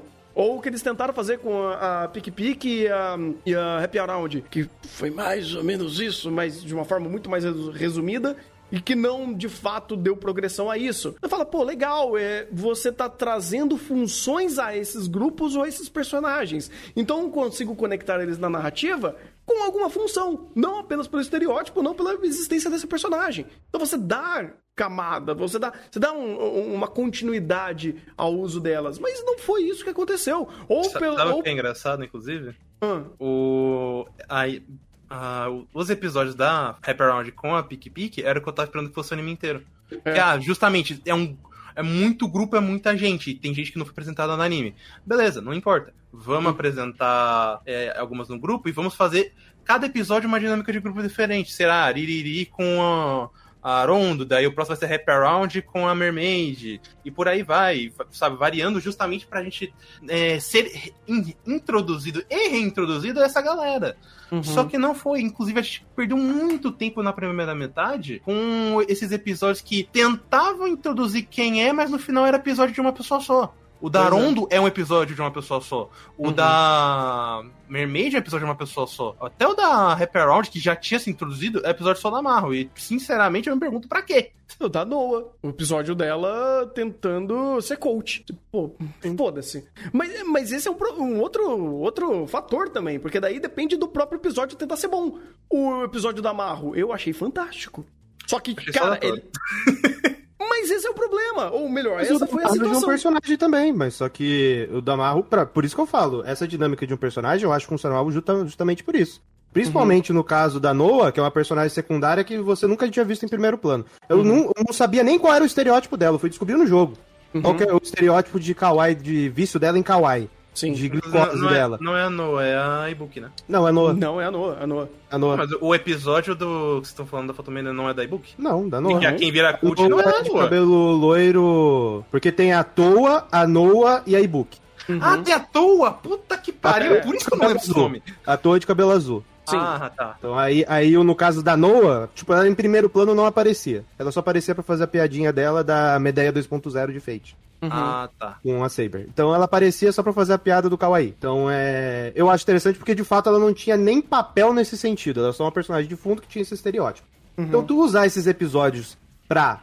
Dane-se o resto do grupo. Vamos, vamos falar com esse personagem, vamos dialogar sobre esse personagem, vamos falar das frustrações e dificuldades desse personagem, aí eu acho funcional. Uhum. Porque o problema é, tu tem tudo isso de grupo, tu tem 12 episódios não dá para você fazer isso para cada uma, né? Então vai ser uma escolhida, uma vai tirar, vai tirar o seu nomezinho no bingo e vai ganhar o seu episódio. O resto vai ficar ali no canto, descantinho uhum. e só reverberando o próprio estereótipo até uma próxima temporada tirar o bingo de novo. Não, vai ser ah, pior a próxima temporada porque tá. vai introduzir mais dois grupos. Calma, calma.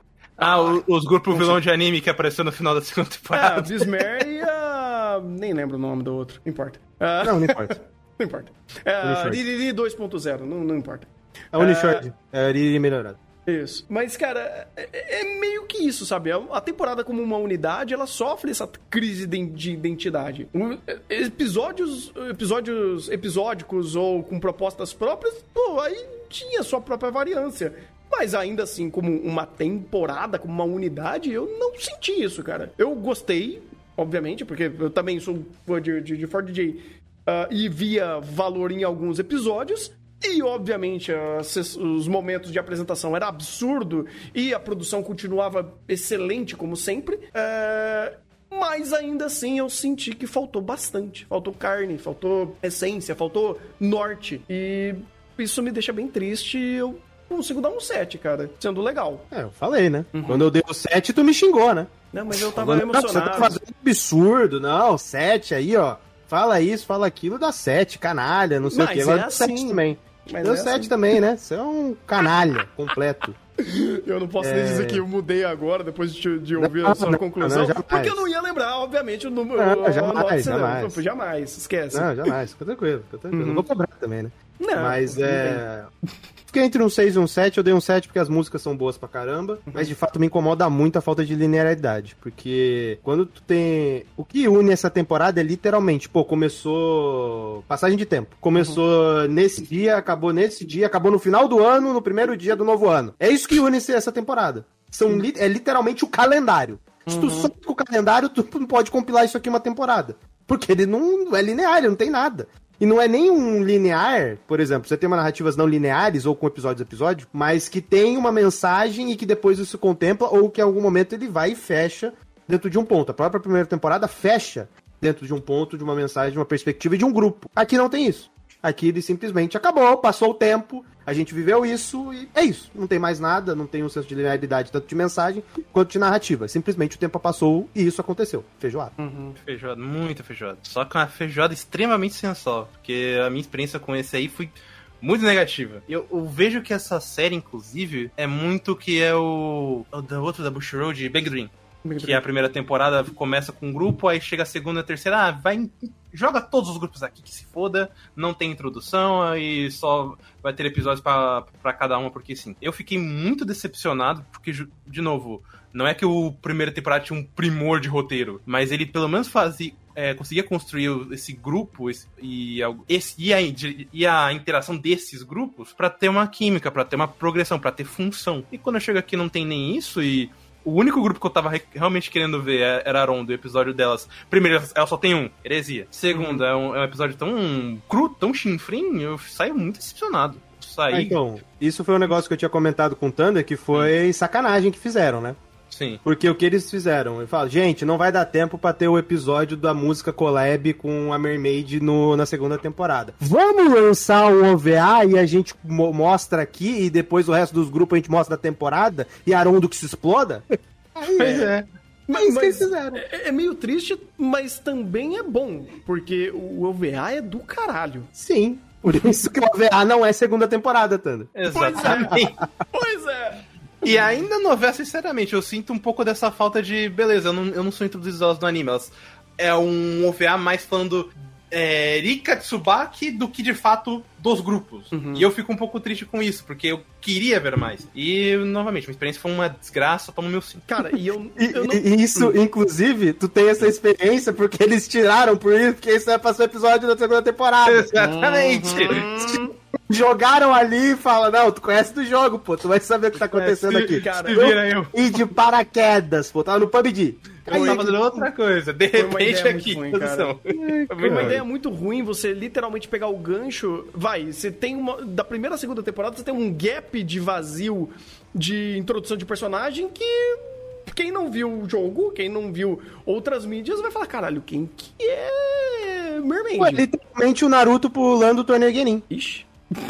Pulou tanto Chunin ali, pum, pulou. Pulamos, gente, acabou. Pulamos o Chunin, só que aqui tem todo essa, esse cast de personagem que a gente deveria ter introduzido. Tó, aí eu... Cara, quem é, são? Pra mim, ainda eu digo que foi uma heresia pular de Forfest, porque era o momento certo para introduzir todo mundo era um momento extremamente interessante de você fazer narrativa, porque você tinha um objetivo e era uma competição.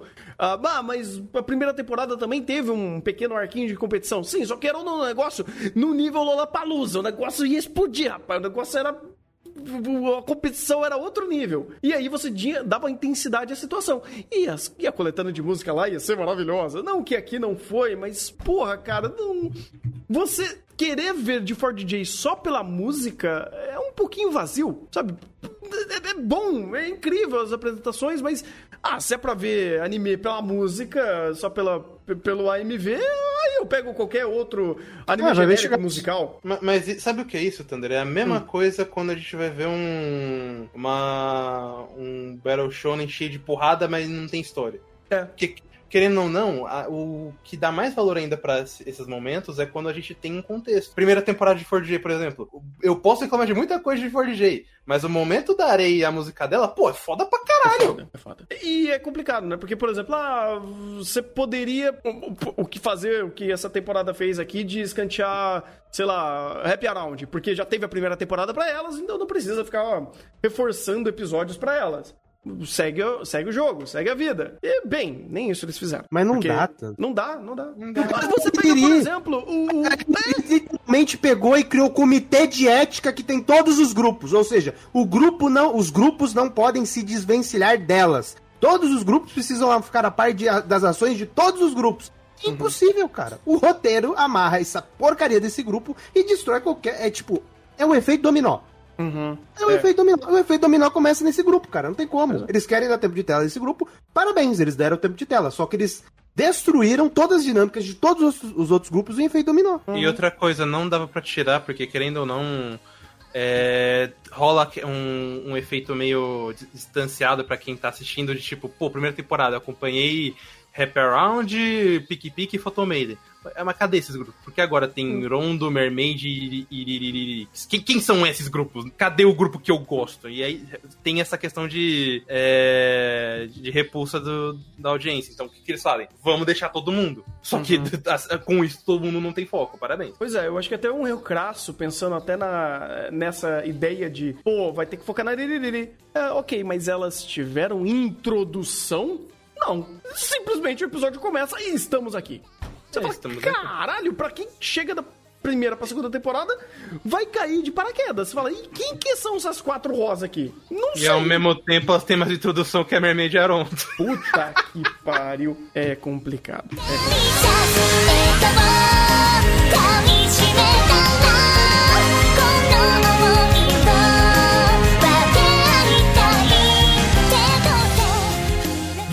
Agora pra mais um queridinho do Rafa, que é Delicious Party Precure. É Vai tomar o- seu cu. O Rafa adora Precure, então deve Eu ser. adoro Precure, não é esse.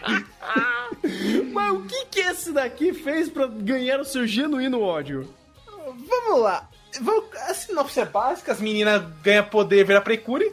Aqui a temática é de comida. E já começa errado, porque comida é uma coisa que a gente já viu em Kira Kira com temática de doces que não tem muita variedade. Então os episódios vão se tornar muito repetitivos. Peraí, peraí. é, Precure nunca repetiu temática? Hum, acho que não. Tirando esse, nunca houve repetição de temática. É, em teoria esse aqui também não repetiu, porque um era só doce, aqui é comida em geral. Puta vida. Aí ia mover a trave. Mas, mas, é, isso acontece, sabe? Eu não tenho problema com isso, inclusive. O meu problema é que eu já olho a Steph. Vamos começar do, do princípio do princípio, quando eu vi Delicious Pie. A Steph é um cara que nunca trabalhou em Precure na vida. Ele, minto, ele fez um filme e só. Ele nunca trabalhou mais com a franquia. A roteirista é... Nunca mexeu com Precure na vida e nunca, inclusive, mexeu num anime na vida direito. E ainda mais de longa duração, eu fiquei muito preocupado. E aí, ainda mais quando teve toda essa sessão é, no ano passado, em 2022, que a Toei so- eu- sofreu um ataque hacker, Delicious Party teve que ser muito alterado. Então dá pra ver que muita coisa ficou de fora e que deixou a série pior. O que não des- é, dá desculpa para as merda que eu tive que assistir. Porque em no- 80% da, da série é um anime completamente morto. Sabe quando eu falo que Precure, Kamen Rider, coisa do tipo, tem um. Essa série infantil ela tem um esqueleto que você sabe exatamente quando vai acontecer tal coisa em tal episódio, porque é a fórmula da série. E funciona. Ahn, só que normalmente você pega isso e você recheia com é, personalidade, com, com elemento singular, com a temática. Esse aqui só orou e falou: bota a temática de comida e só. É literalmente tudo que eu estou vendo aqui é o que eu já vi em, em outros precures, só que muito mais sem graça. E com muito menos alma. Todos os diálogos de Delicious Party são uma bosta. Ah, Rafa, mas é infantil. Isso não importa. Sabe, tem outros precures que é, eu já vi: Hat Cat, Go Princess, Star Twinkle. Até Hugito, que eu não sou muito fã, mas ele tem bons diálogos. Ele tá bem, é, bem construído em, em questão da temática. E aqui é tudo vazio. É muito ruim. E eu já falei pra vocês que um anime infantil é pior ser esquecível do que ruim. Delicious Party percebeu isso. E decidiu fazer tudo uma bosta. Cara, vamos lá. Eu vamos passar pros personagens pra gente ter essa ideia. A gente tem é, uma coisa que seria diferente na franquia, que é são dois personagens homens e dois e, um, e os dois é, participam ativamente da luta. O Takumi, inclusive, que eu acho que é o melhor personagem da série, é, ele tá ali com é, ele tem lá todo o seu problema, ele, ele seria bem importante como um Tuxedo Mask de Sailor Moon, só que Eu acho que ele pegaram o Tuxedo Mask do meme, de meu trabalho está feito, mas você não fez nada. Porque escanteiam esse maluco o tempo todo, Thunder. Pra você ter uma ideia, tem um episódio onde, a, onde as meninas vão acampar, elas esquecem um negócio lá, que eu não lembro o que é. Aí o cara vai lá, correndo, na puta que pariu, trazer o negócio pra elas. Ajuda elas a bater o monstro da semana, entrega o negócio pra elas e falam, pô, obrigado, Takumi, pode ir embora agora. Cara, aquilo ali é uma vergonha desgraçada. Trata esse personagem como se fosse nada. E o pior, porque ele realmente é o personagem mais legal. É, tem o Mari também, que seria até a figura adulta pra cuidar dessas crianças. Só que ele. Ele existe, Mari foi confirmado, parabéns. E ele protagoniza ainda a pior cena dessa série inteira, que é um momento lá de. é, que teve uma traição, a personagem foi posta contra a parede em seus ideais. Aí o, o cara, pra animar ela, pô. Você, seu amigo quase morreu por tua culpa. Eu entendo você. É, é que nem quando eu tava mexendo na minha maquiagem, ela ficava borrada, ficava triste. Cara, pra muitos de vocês, eu sei que não acompanham anime infantil. E pra vocês pensar, ah, mas isso aí é papinho pra criança. Cara, não é porque é é pra criança, tem que ser burro. E esse tipo de diálogo me ofende de uma maneira desgraçada, cara. Ah, Isso porque eu não citei. Eu, inclusive, estou falando dos melhores personagens, tá? Eu não citei as, as integrantes do grupo ainda. Você tem a. Kokone, que ela é uma personagem ok, acho que conseguem construir ela decentemente, mas assim como a Aran, elas são personagens completamente escanteadas. Se não é um episódio delas, elas não existem. Eu me surpreendo quando elas têm falas. E aí sobra o nosso o, o final desse grupo de personagens, que é a protagonista, a Yui, que é uma das personagens mais sem graças que eu já vi como protagonista. Ela não tem personalidade, ela só fala que nem uma porra de uma inteligência artificial. E ela tá ali. Ela tá ali, ah, agora tem um conflito, não tem mais. Vamos comer e vamos ganhar. Vamos comer o arroz do gato doido e ganhar. Foda-se. Não, pra que construção, né? Isso não existe nem em anime infantil. Quer que dá. E aí a gente chega na pior personagem de Precure que eu já vi na minha vida, que é a Mani. Que é, inclusive, a, a Precure de meio de temporada. Cara, é ela tá já num meio muito difícil, porque ela tá justamente no meio de precures que é, de meio de temporada e ainda faz um tipo que é normalmente muito muito elogiado, que é a Precure que tem uma redenção, que era uma vilã e agora está mudando. A gente tem a Passion em Fresh, a gente tem a Scarlet em Gold Princess, todas elas muito bem escritas e muito bem trabalhadas. Eu tô querendo saber qual é o conflito da Amanda até agora. Ela era uma vilã e ela virou do, do bem. É isso. Chegaram Ela- para. Chegaram pra ela falando, ó, as heroínas ganham um pudim. Vem pro lado bom da força. Opa, bora! Não, nem isso, tipo, ela, ela sai do controle mental. Ninguém te fala, inclusive, quem deu a porra do controle mental pra ela. É, e ela fala, porra, eu queria ser um parfait. Não tava tão longe do pudim. Eu queria ser um parfait. Ela virou uma precure que tem roupinha de parfait. É é uma bosta. É... Mas não só isso, não passou isso, não passou uma bosta. Eu entenderia se ela. Ah, não é tão boa quanto as outras, mas não, ela é ruim mesmo. Mas o pior é muito o fato de que essa personagem não tem personalidade nenhuma. Eu posso contar nos dedos de- da mão do Lula, faltando dedo, quantas diálogos, quantas linhas de diálogo ela teve que não são pra fazer plot andar. Tem um momento, tem um episódio específico que todas as frases que ela fala, quando ela fala, são apenas, pô, é, você está triste, mas você não pode estar triste, porque Precure não fica triste. Aí resolve esse problema. Trata como se fosse um puta, um puta. Uma puta frase de coach. É muito ruim. Todos os diálogos dela.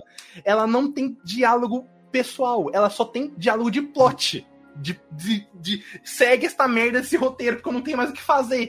É muito ruim. Fique feliz. Essa é muito boa também. Fique feliz. Nossa, cara.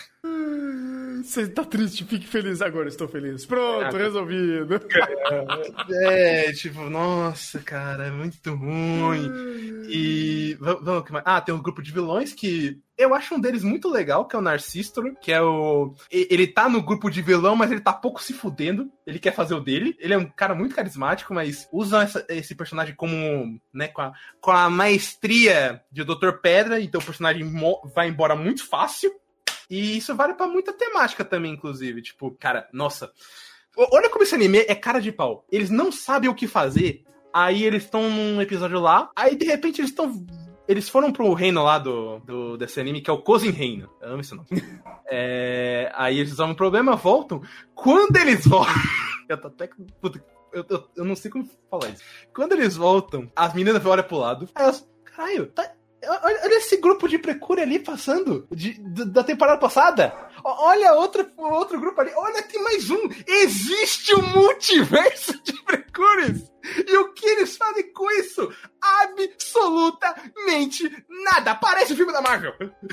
Tomar no meu cu, cara. É muito ruim. Ai, caralho, mano. Isso porque Precure já fez o, o filme dele, Ultimato. O Tanner já viu, né? Bom filme, né, Tanner? Não, foi bacana, foi bacana. Bom, bom filme. Foi. Aqui, pô, tem um multiverso. Legal. É que nem o, o Takubi. Obrigado, Takubi. Vai pra casa. Ninguém se importa. Não vamos faz... mexer nisso, cara. Ai, cara. E aí, né, chega no final, que é todo um conflito muito ruim do vilão, que também é uma bosta, que é muito mal trabalhado, nada faz sentido. E eu, eu tava pensando, até os, os, sei lá, três últimos episódios, que eu, seria um Precure que realmente eu ia dizer que ele é um, o pior Precure porque ele é completamente esquecível, porque ele não tem personalidade, porque ele é vazio em toda a sua essência. E não é por. Ah, ele é anime infantil, isso não é desculpa. Todos os outros são justamente o contrário. Até o Doki Doki, que eu odeio, ele tem um carisma inerente para alguns personagens, pelo menos. Então não é desculpa. Mas essa série se esforça para ser uma merda, cara. É incrível. Não, eu realmente tô surpreso, porque eu vou eh, eh, indicar ele em muitas categorias negativas dos awards. Tem pior protagonista, tem pior coadjuvante, tem pior grupo, tem pior vilão, tem pior cena, tem pior episódio, pior animação, que também é uma merda. Cara, eu estou surpreso. Ele é realmente o pior Precure por muitas outras qualidades, além de ser uma bosta. Parabéns. Cara, é forte, hein? Falar o pior Precure é forte, é um título. E é forte, porque É um a gente tem, por exemplo, pesado. Repnechage, que não só desperdiça muitas ideias, como realmente tem muita coisa ruim, sabe? Tem famo- o famoso diálogo: é, Mãe, se você pudesse curar da Covid, você, o que você faria? Ela, ah, não sei, eu não quero me curar da Covid mais. E ela, puta que pariu, o que eu faço agora com o meu desejo? é muito ruim também. Mas Delicious realmente ele me surpreende como ele é uma série sem alma. Nenhuma. Ele não tem qualidades, tem N defeitos e no final de tudo é um anime que eu, eu não sei por que ele existe. Sabe quando você termina. é, sa- sabe, inclusive, chat, quando vocês têm um, um, um anime ruim e vocês terminam ele e perguntam por que eu assisti isso? Não foi. Não foi. Não me deixou puto o suficiente, não foi divertida, não, ele é só vazio. Você termina com esse sentimento de que nada valeu a pena. É o que eu tive que sentir dessa merda. Que triste, cara. E quanto você fica com ele? Cara, honest- honestamente, o meu sentimento é dar um zero. Putz! Eu, pessoalmente, queria muito dar um zero, porque ele não tem nenhuma qualidade, nada que se sustente. E. Mas vai, já que eu tenho que ser um pouco mais criterioso, tem algumas ceninhas legais, tem alguns personagens que, no grosso, não são realmente ruins. É, vai, um 3, talvez. Acho que é um máximo, máximo um 4, mas esse anime me ofende tanto que eu quero um 3. É o melhor que eu posso.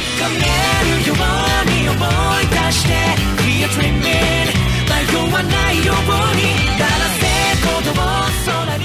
Vamos agora para uma pergunta que não quer calar. Por que que o Maurício assistiu Reborn to Master of- é, como é? Reborn to Master the Blade ou Eiyu Buo que que o Ameru Tame Tenseisu, eu acho que é isso. Cara, esse nome é horrível. Enfim, é o, é o rei que renasce e vira uma waifu dentro do próprio reino dele porque ele tava de saco cheio quando morreu, porque ele fez um reino pica pra caramba. Ele falou: pô, não aproveitei minha vida como um guerreiro. Então eu quero reencarnar no meu mesmo, no mesmo mundo, virar uma guerreira e agora eu vou ser poderosa e aproveitar o mundo das batalhas de Battle Shonen. É mais ou menos isso, não é? Então, é basicamente, pô, fui um grande rei, mas eu queria ter sido Goku. Próxima vez que eu reencarnar, eu vou querer ser um guerreiro go- que nem o Goku. Só que daí a deusa me reencarnou como uma wife. É Goku. E antes que alguém me venha atacar pedra por algum motivo, de que eu não entendi o anime, que eu tô criticando um anime que ela gosta e tudo mais, etc, etc, etc, eu vou responder a pergunta do Thunder fazendo um disclaimer. é do como que eu assisti esse anime, porque de fato eu vi ele por cima, porque eu tenho o hábito de deixar coisas no canto da tela para fazer som ambiente quando eu estou trabalhando. E quando é alguma coisa que eu não preciso prestar atenção no serviço, só supervisionar se o programa tá rodando os meus dados direito, enquanto eu posso prestar atenção em outra coisa, eu geralmente pego para deixar anime ruim na tela. Então, eu vou ser obrigado a começar essa review já informando aos ouvintes, aos que estão, aos que estão acompanhando-a, de que de fato eu não prestei atenção completa nesse anime. Eu tava num canto do olho vendo se minha- meus dados do mestrado estavam rodando direito, no outro canto do olho tentando me distrair com alguma coisa. É. Mas, independente disso, eu achei, quando eu fui ver esse anime, que isso aqui ia ser só um anime ruim de lutinha que a nossa personagem virou uma wife. Quando eu não me deparo que a produção e a direção desse negócio é surpreendentemente ruim, até para as minhas expectativas extremamente baixas. Eu já vi isso no primeiro episódio. Imagina que Não, pior. não, é pior ainda. É, é um negócio que eh, surpreende um quão incompetente é, é a produção desse anime. Porque, tá, a gente tem traços inconstantes. Tá, tranquilo, até aí já é esperado. Pô, você vê o trailer, os materiais promocionais desse anime, e cada frame é um caracterizado diferente. Tranquilo. Um anime desse TCG merda, perfeitamente dentro do esperado. Agora, o anime quebrar constantemente o próprio tom da história de um jeito completamente esquizofrênico, eu acho que foi um- uma incompetência inesperada. Porque isso é um ponto até engraçado que acho que compensa falar um pouco de, de o- talvez até pra justificar meu voto futuro pra ele nos, nos awards. Porque eu acho incrível, porque o é um anime muito honesto no que ele quer fazer. Ele quer mostrar esse Goku que reencarnou como uma waifu gasolina e é pra você acompanhar esse sonho molhado, talvez, de você ver a waifu gasolina fortuna agindo como Goku. E eu digo que agindo como Goku porque é literalmente quase que a cabeça dela. Eu quero ser forte, eu quero ficar forte, eu quero lutar contra alguma pessoa forte. Foda-se se eu tô causando uma guerra, foda-se se eu tô causando um incidente diplomático, foda-se se eu tô quase destruindo a cidade. Eu quero lutinha, eu quero porrada, eu quero bater. É incrível. Dentro dessa proposta, o que você espera que esse anime vai fazer? Que ele vai pegar essa personagem, vai botar na lutinha, vai fazer, obviamente, um- um- uma, uma coreografia de luta merda, com, aquele, com aquela velha lutinha de você estar muito rápido para acompanhar os movimentos e você bota um monte de PowerPoint bugado na tela para você acompanhar a luta. E você vai acompanhar essa perspectiva quase surrealista de, de batalhas e fortalecimento da nossa protagonista. Só que não, porque o anime insiste em se mostrar como ele é mais, como ele tem drama, como ele tem roteiro, como ele tem mundo. Então ele tá lá, ele começa a querer tentar te empolgar. Olha como essa personagem tá feliz, como ele tá lutando. Olha só, corta pro grupo de secundários tendo um drama ali no canto, corta pro vilão com um sorrisinho maligno ali no canto, corta pro monstro, corta pro flashback aleatório de passado triste. Ah, luta, luta, luta, luta, luta. luta. Ah, não, pera, volta, corta. Eu chuto então que esse roteiro é extremamente eficiente, né, Maurício? Muito incompetente. Agora eu entendo o, o- adjetivo esquizofrênico. Porque, vai, eu já não esperava nada desse anime. Eu esperava que ele ia ser o anime merda de, de aventura com porradinha, em que eles iam tentar vender essa waifu. E às vezes, até pra tentar vender o waifu, eles falham. O, o- os caras chegam a fazer a cara de pau de tentar botar um mascote do grupinho, porque tem que ter o pet, né? Na, na história do mundo de fantasia, você tem que ter o pet. E, obviamente, o pet nesse coisa é uma waifu que virou monstro que é viciado em peitos. Normal, até aí já era esperada a piada. Que a, a mascote é escanteada e, e tudo bem, ela aparece ali nos momentos pra fazer o papel dela de fazer o fanservice. Mas é, é uns negócios que você fica. Ah, isso era pra ser uh, fanservice eti? Alguém tá Era, era. gostando disso? No primeiro episódio eu via isso, tá? Eu via eles querendo fazer coisa que não deveria com um- uma criança. Não deveria, nem um pouco. Então, é, Inclusive- é que as coisas vão um pouco além, mas é, Não, eu, eu imagino, porque, tipo, já, já tem coisas que me incomodam no primeiro episódio, de coisas que você não deve fazer com uma criança. Por exemplo, colocar um, um bebê pra lutar contra um dragão. N- não é legal. É, Eu não- mas daí- Deixa a minha já querida tá- Rafinha Bastos, Thunder. Não fale mal dela.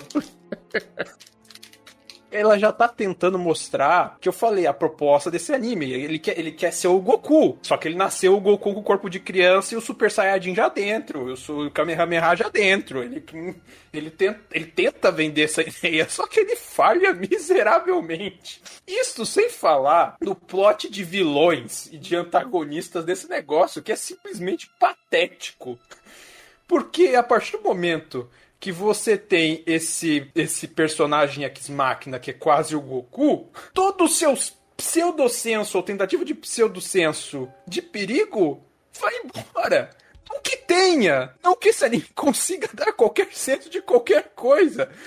Mas o, o vilão que era pra ser caricatural e maniqueísta vira só uma coisa bizarra, esquisita, que você fica. "Ah, ah, ah, Ai, que chatice. Cada segundo nesse negócio parece que é os 5 minutos de Namekusei. Não passa. Caramba, caramba. É, eu sei que com certeza a temporada teve atrocidades piores. Tenho certeza que não foi a pior da temporada.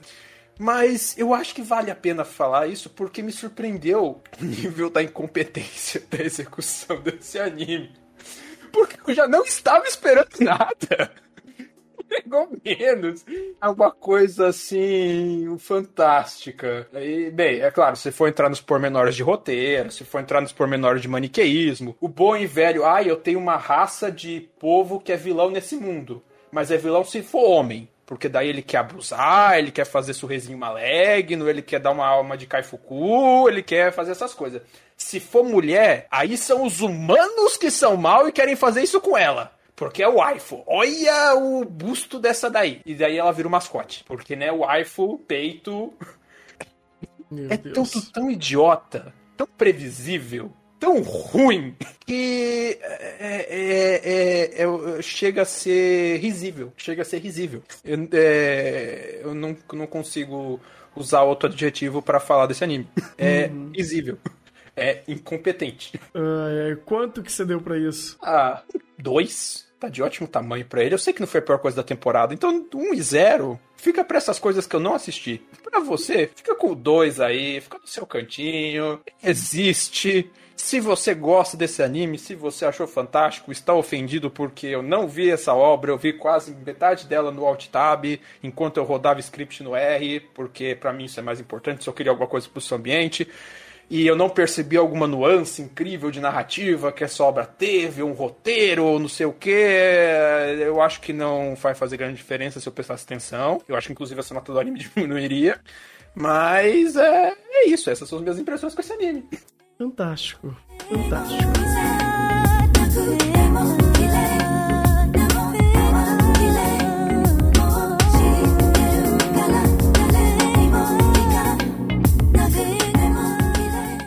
'Vamos agora para um estudo de caso de uma obra que perdeu ganhando e ganhou perdendo, que é a segunda temporada de Fumetsu no Anatae.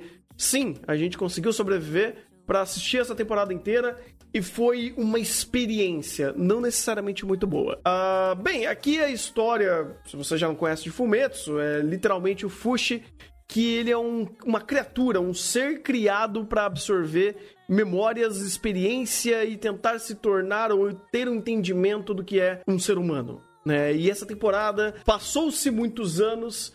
é, vai, tem um time skip no começo, mas Jesus amado. E aqui ele tá em outros contextos onde ele está aprendendo a utilizar melhor o poder dele, onde ele tem agora uma capacidade de assimilar não só pessoas, mas lugares e ah, uma narrativa que vai crescer acima- é, através disso. E cara, Fumetsu é uma coisa é, complicada, porque já começa essa temporada, ou melhor, esse projeto já começa errado, quando literalmente você troca toda a staff e toda a staff que trabalhava aqui foi pra outro projeto. E pra onde eles foram mesmo? Foram cuidar de Golden Kamuy. Ah, é verdade. E ainda Golden Kamuy teve problema por conta disso. Não foi exatamente por isso, foi outro problema. Foi outro problema. Mas enfim, cara, trouxeram uma galera que literalmente não sabia fazer é. Não, não sabia, desculpa. Principalmente em direção, cara. É, tinha alguns momentos que você fala, ok, até vai. Mas no fringir dos ovos, cara, não faz sentido você dar um downgrade tão grande, principalmente para fumetos que precisa de fato de produção. E essa temporada teve uma produção negativa. Foi pouquíssimos momentos que ele conseguiu salvar pelo uso de alguma coisa que dava pra ter um apoio. Era direção, era storyboard, era dublador que muitas das vezes estava tentando tancar onde nada sobrava pra ele se apoiar. É, foi uma, uma lástima. Em âmbito técnico foi uma lástima essa temporada. Todo o âmbito- técnico com- composto no quesito visual, porque animação é triste, direção, garanto que os takes O Rafa até o tá robotizado por conta disso. O Ra... Oi? Ixi, rapaz, Dá será que eu. Ah, agora sim. Agora desrobotizou. Ah. eu Pode tava até perguntando, ué, Maurício, sou eu ou tá estranho isso aí? Não, os dois estavam esquisitaço aqui. Ah, então era ok. Discord. Discord, desculpa, gente. É, mas a animação de Fumetsu é uma atrocidade, a direção, os poucos takes interessantes são chupinhados do mangá, ou inclusive toda a parte sonora que eu tenho que até que dar os parabéns, porque as trilhas do Ryo Kazusaki e os dubladores tancavam, ou melhor, tentavam tancar muita coisa. Palmas, inclusive, pro Koyasu Takehito, que é o, o dublador de um dos melhores personagens dessa temporada, que foi o bom. E a, a história meio que aproveita também desse elemento, que é um perde-ganha tão desgraçado, tão bagunçado, de ideias extremamente interessantes, momentos extremamente marcantes, e uma execução tão pobre, tão esquisita, ou até muito corrida em alguns momentos. Parecia que uma. O... Não era que o, o texto tava saindo no braço com a produção. Tava todo mundo num puta do Battle Royale ali. E não sabíamos pra onde ir. Uhum. Eu acho incrível como, é, apesar desses momentos extremamente mal feitos nessa segunda temporada, você teve. Você. Fumetsu ainda consegue dar, como vocês falaram, nesse. Nesse Battle Royale, que é roteiro com produção, com dublagem, se estapeando com a, com a trilha sonora loucamente, você às vezes passa de um momento que você não tá, aguenta ver um personagem, você fala, ai, personagem chato pra caramba. Às vezes, alguns minutos depois no episódio, você fala, caraca, coração tá apertado. Você fala, tá nós. E, e- e é um misto porque um- às vezes é um, é um takezinho da direção que acerta, que dá de combinar com a dublagem trilha sonora e aquilo te pega em cheio pela, pela questão do momento do roteiro. Ou às vezes ele dá a sorte de conseguir te pegar um pouquinho do engajamento emocional de um personagem lá do começo. Ou pegar uma ideia geral, Fumetsu tem muita ideia interessante, pena que é pessimamente executada. É, pegar uma ideia interessante de personagem, é o, o bom, né? O que a gente acompanha lá, o príncipe. Sinceramente, quando ele começou a ser apresentado, é um personagem que eu tava odiando. Mas rapidinho o Fumetsu se transformou num dos personagens que eu mais gostei dessa temporada. E, e é, e é um misto de coisa que, sei lá, eu acho até difícil explicar, porque é, é um roteiro que às vezes fica obtuso do que ele tá contando, as, algumas coisas. Não que seja difícil de entender o roteiro de Fumetsu. É que o, o, o que ele tá querendo te passar de engajamento, de, de próprio momento em si, às vezes fica um negócio esquisito. Tem hora que parece que ele tá forçando a tua barra, que nem alguns personagens que passaram de uma da temporada passada pra essa, né, Tonari?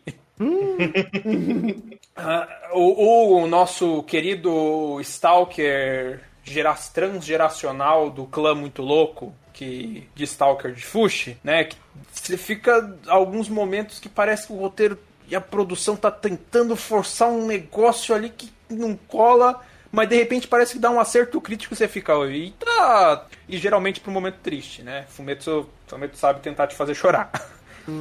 Tentar. Porque a produção nem sempre tá em condições.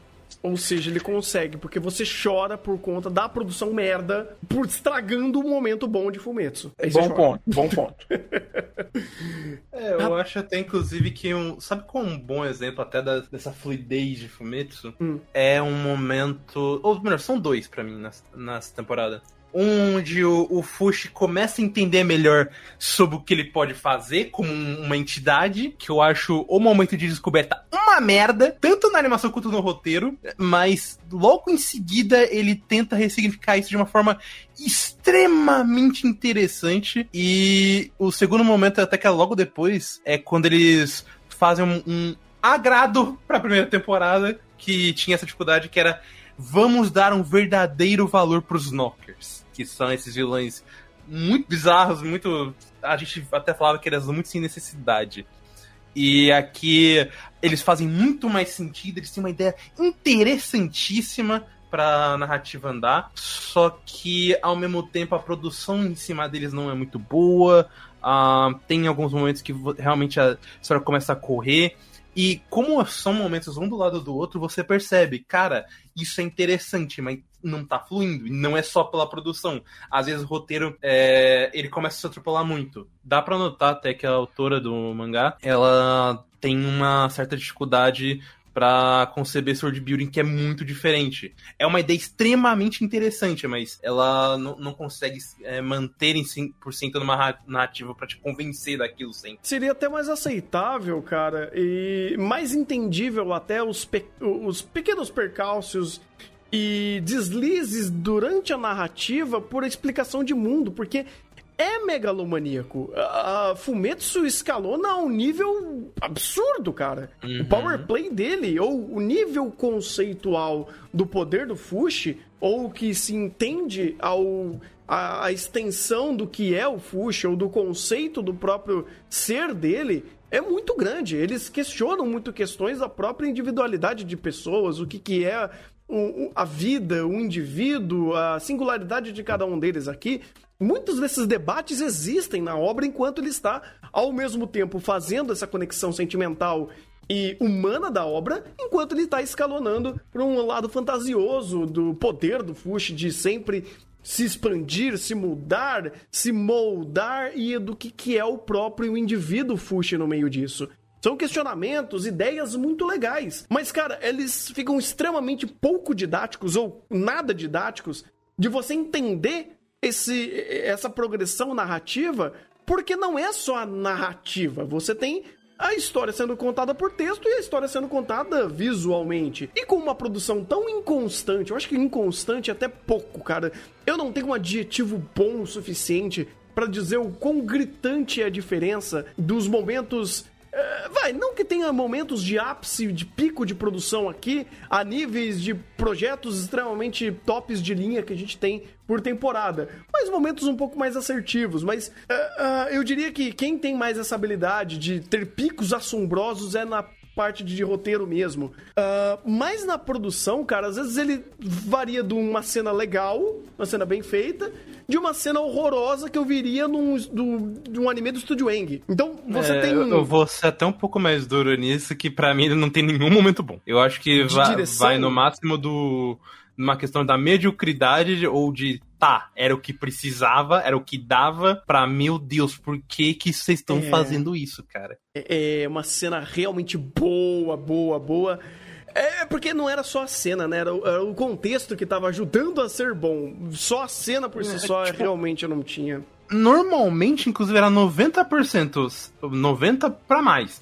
Uhum. Se a- o contexto não é bom, a cena é uma merda. E se o contexto for bom, a chance dela ser uma merda porque a- o visual é uma porcaria era muito grande. Isso é Por isso, inclusive, que a parte de áudio era muito importante pra essa série, Uhum. porque ela conseguia guiar melhor o, o sentimento que precisava ter.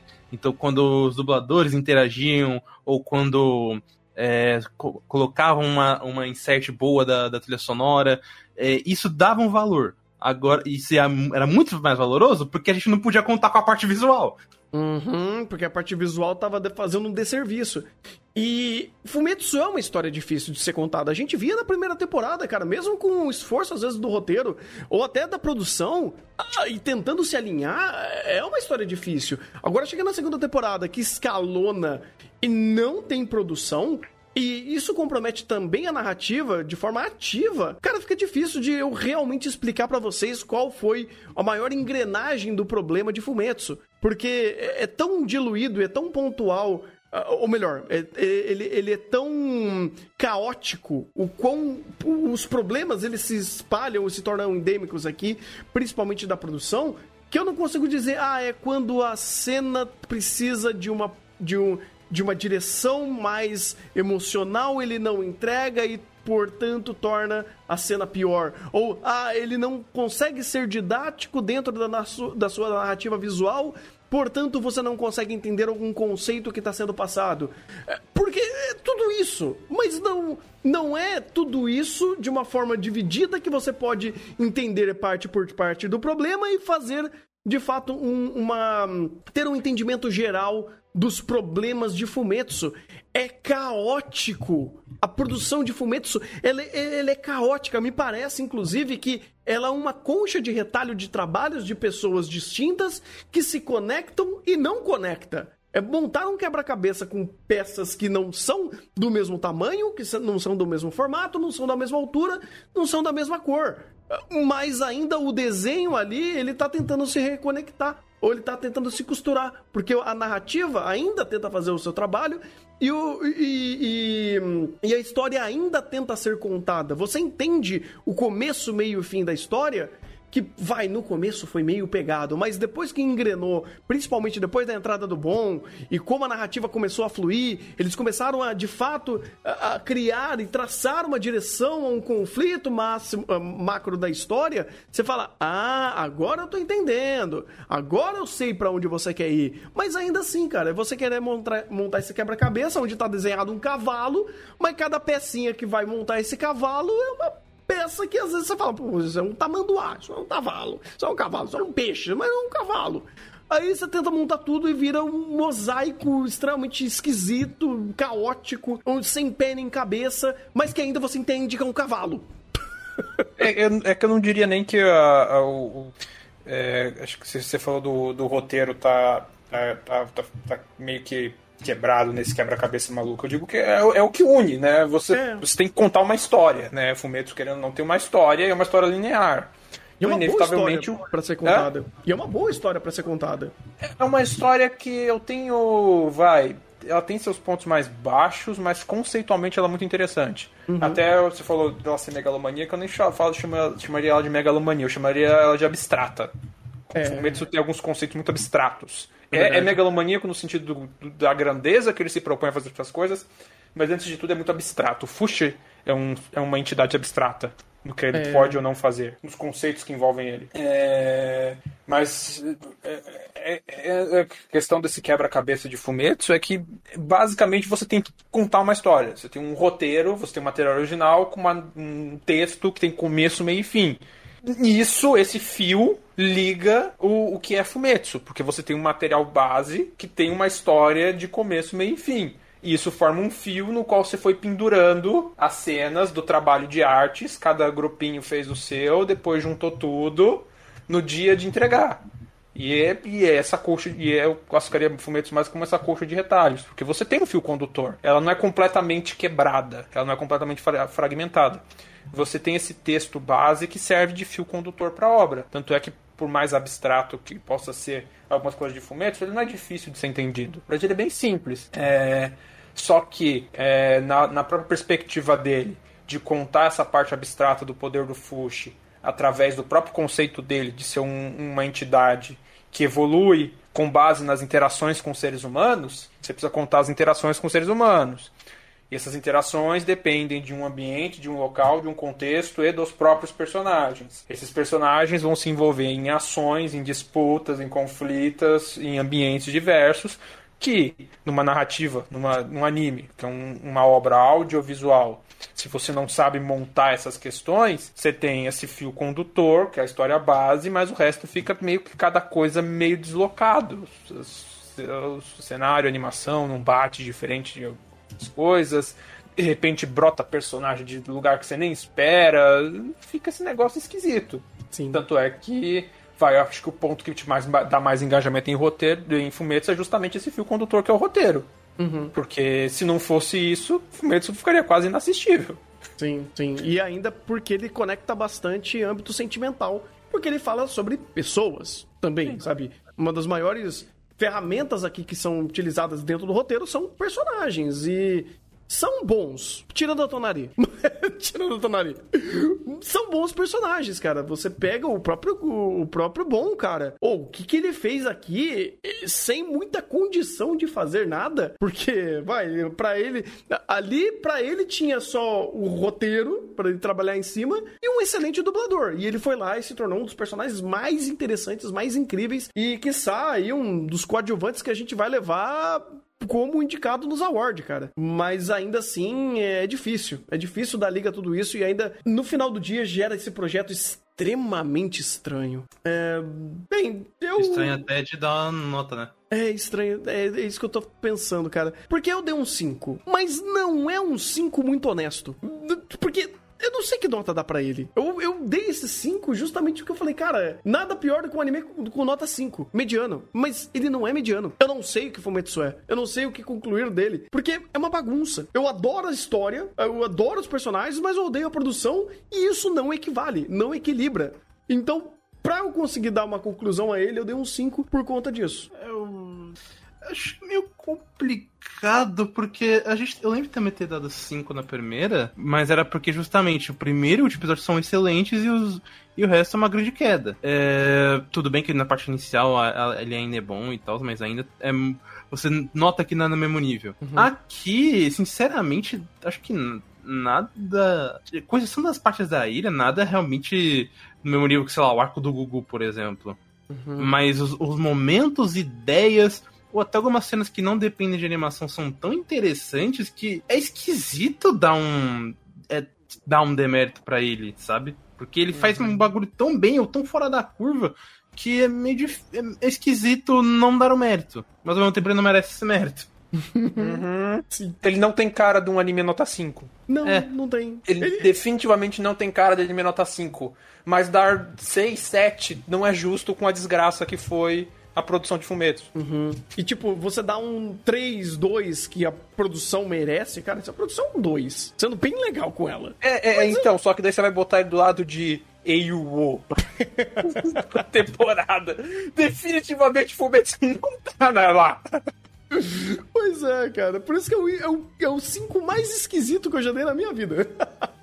É, eu, eu também tô contigo, sabe? A nota é 5, eu não sei se merece, mas talvez seja uma nota que valha. Acho que no máximo um 4 ou um 6, sei lá. É difícil, sinceramente, dar nota pra isso. Eu acho que qualquer espectro entre 4 e 6 é uma nota justa, desde que justificável. É, É, porque eu tô com vocês de dar um. faz a média e tira um 5. Só que aquele 5 vai, é diferente de quando a gente tava falando, sei lá, de Sekai no Birinou. Ah, esse aqui é o anime nota 5 que fez tão bem o 5 que virou 6. Tá, você compara, vai, vamos ver, o, no- o nosso anime nota 5 típico, nota 6 seria Isekai no Birinoukas. Aí você olha a produção e é, não só a produção, mas como a história é contada e passada nos dois. Dois tem, os dois têm limitações, e tudo bem, tem âmbitos, tem propostas mais ou menos diferentes, mas tem limitações técnicas de produção altíssimas. Aí você olha pra Fumetsu e você fala, ah, mas você tinha como ser mais, você tinha... Você tem cara de um anime que é mais alto ainda. Mas, mas, mas você tá com uma produção mais merda que o típico anime nota 5. Você fala, ok, ok. Gente- A gente finge que tirou uma média de todos os picos do eletrocardiograma que foi Fumetsu e finge que a tendência da média foi 5. pois é. Pois é.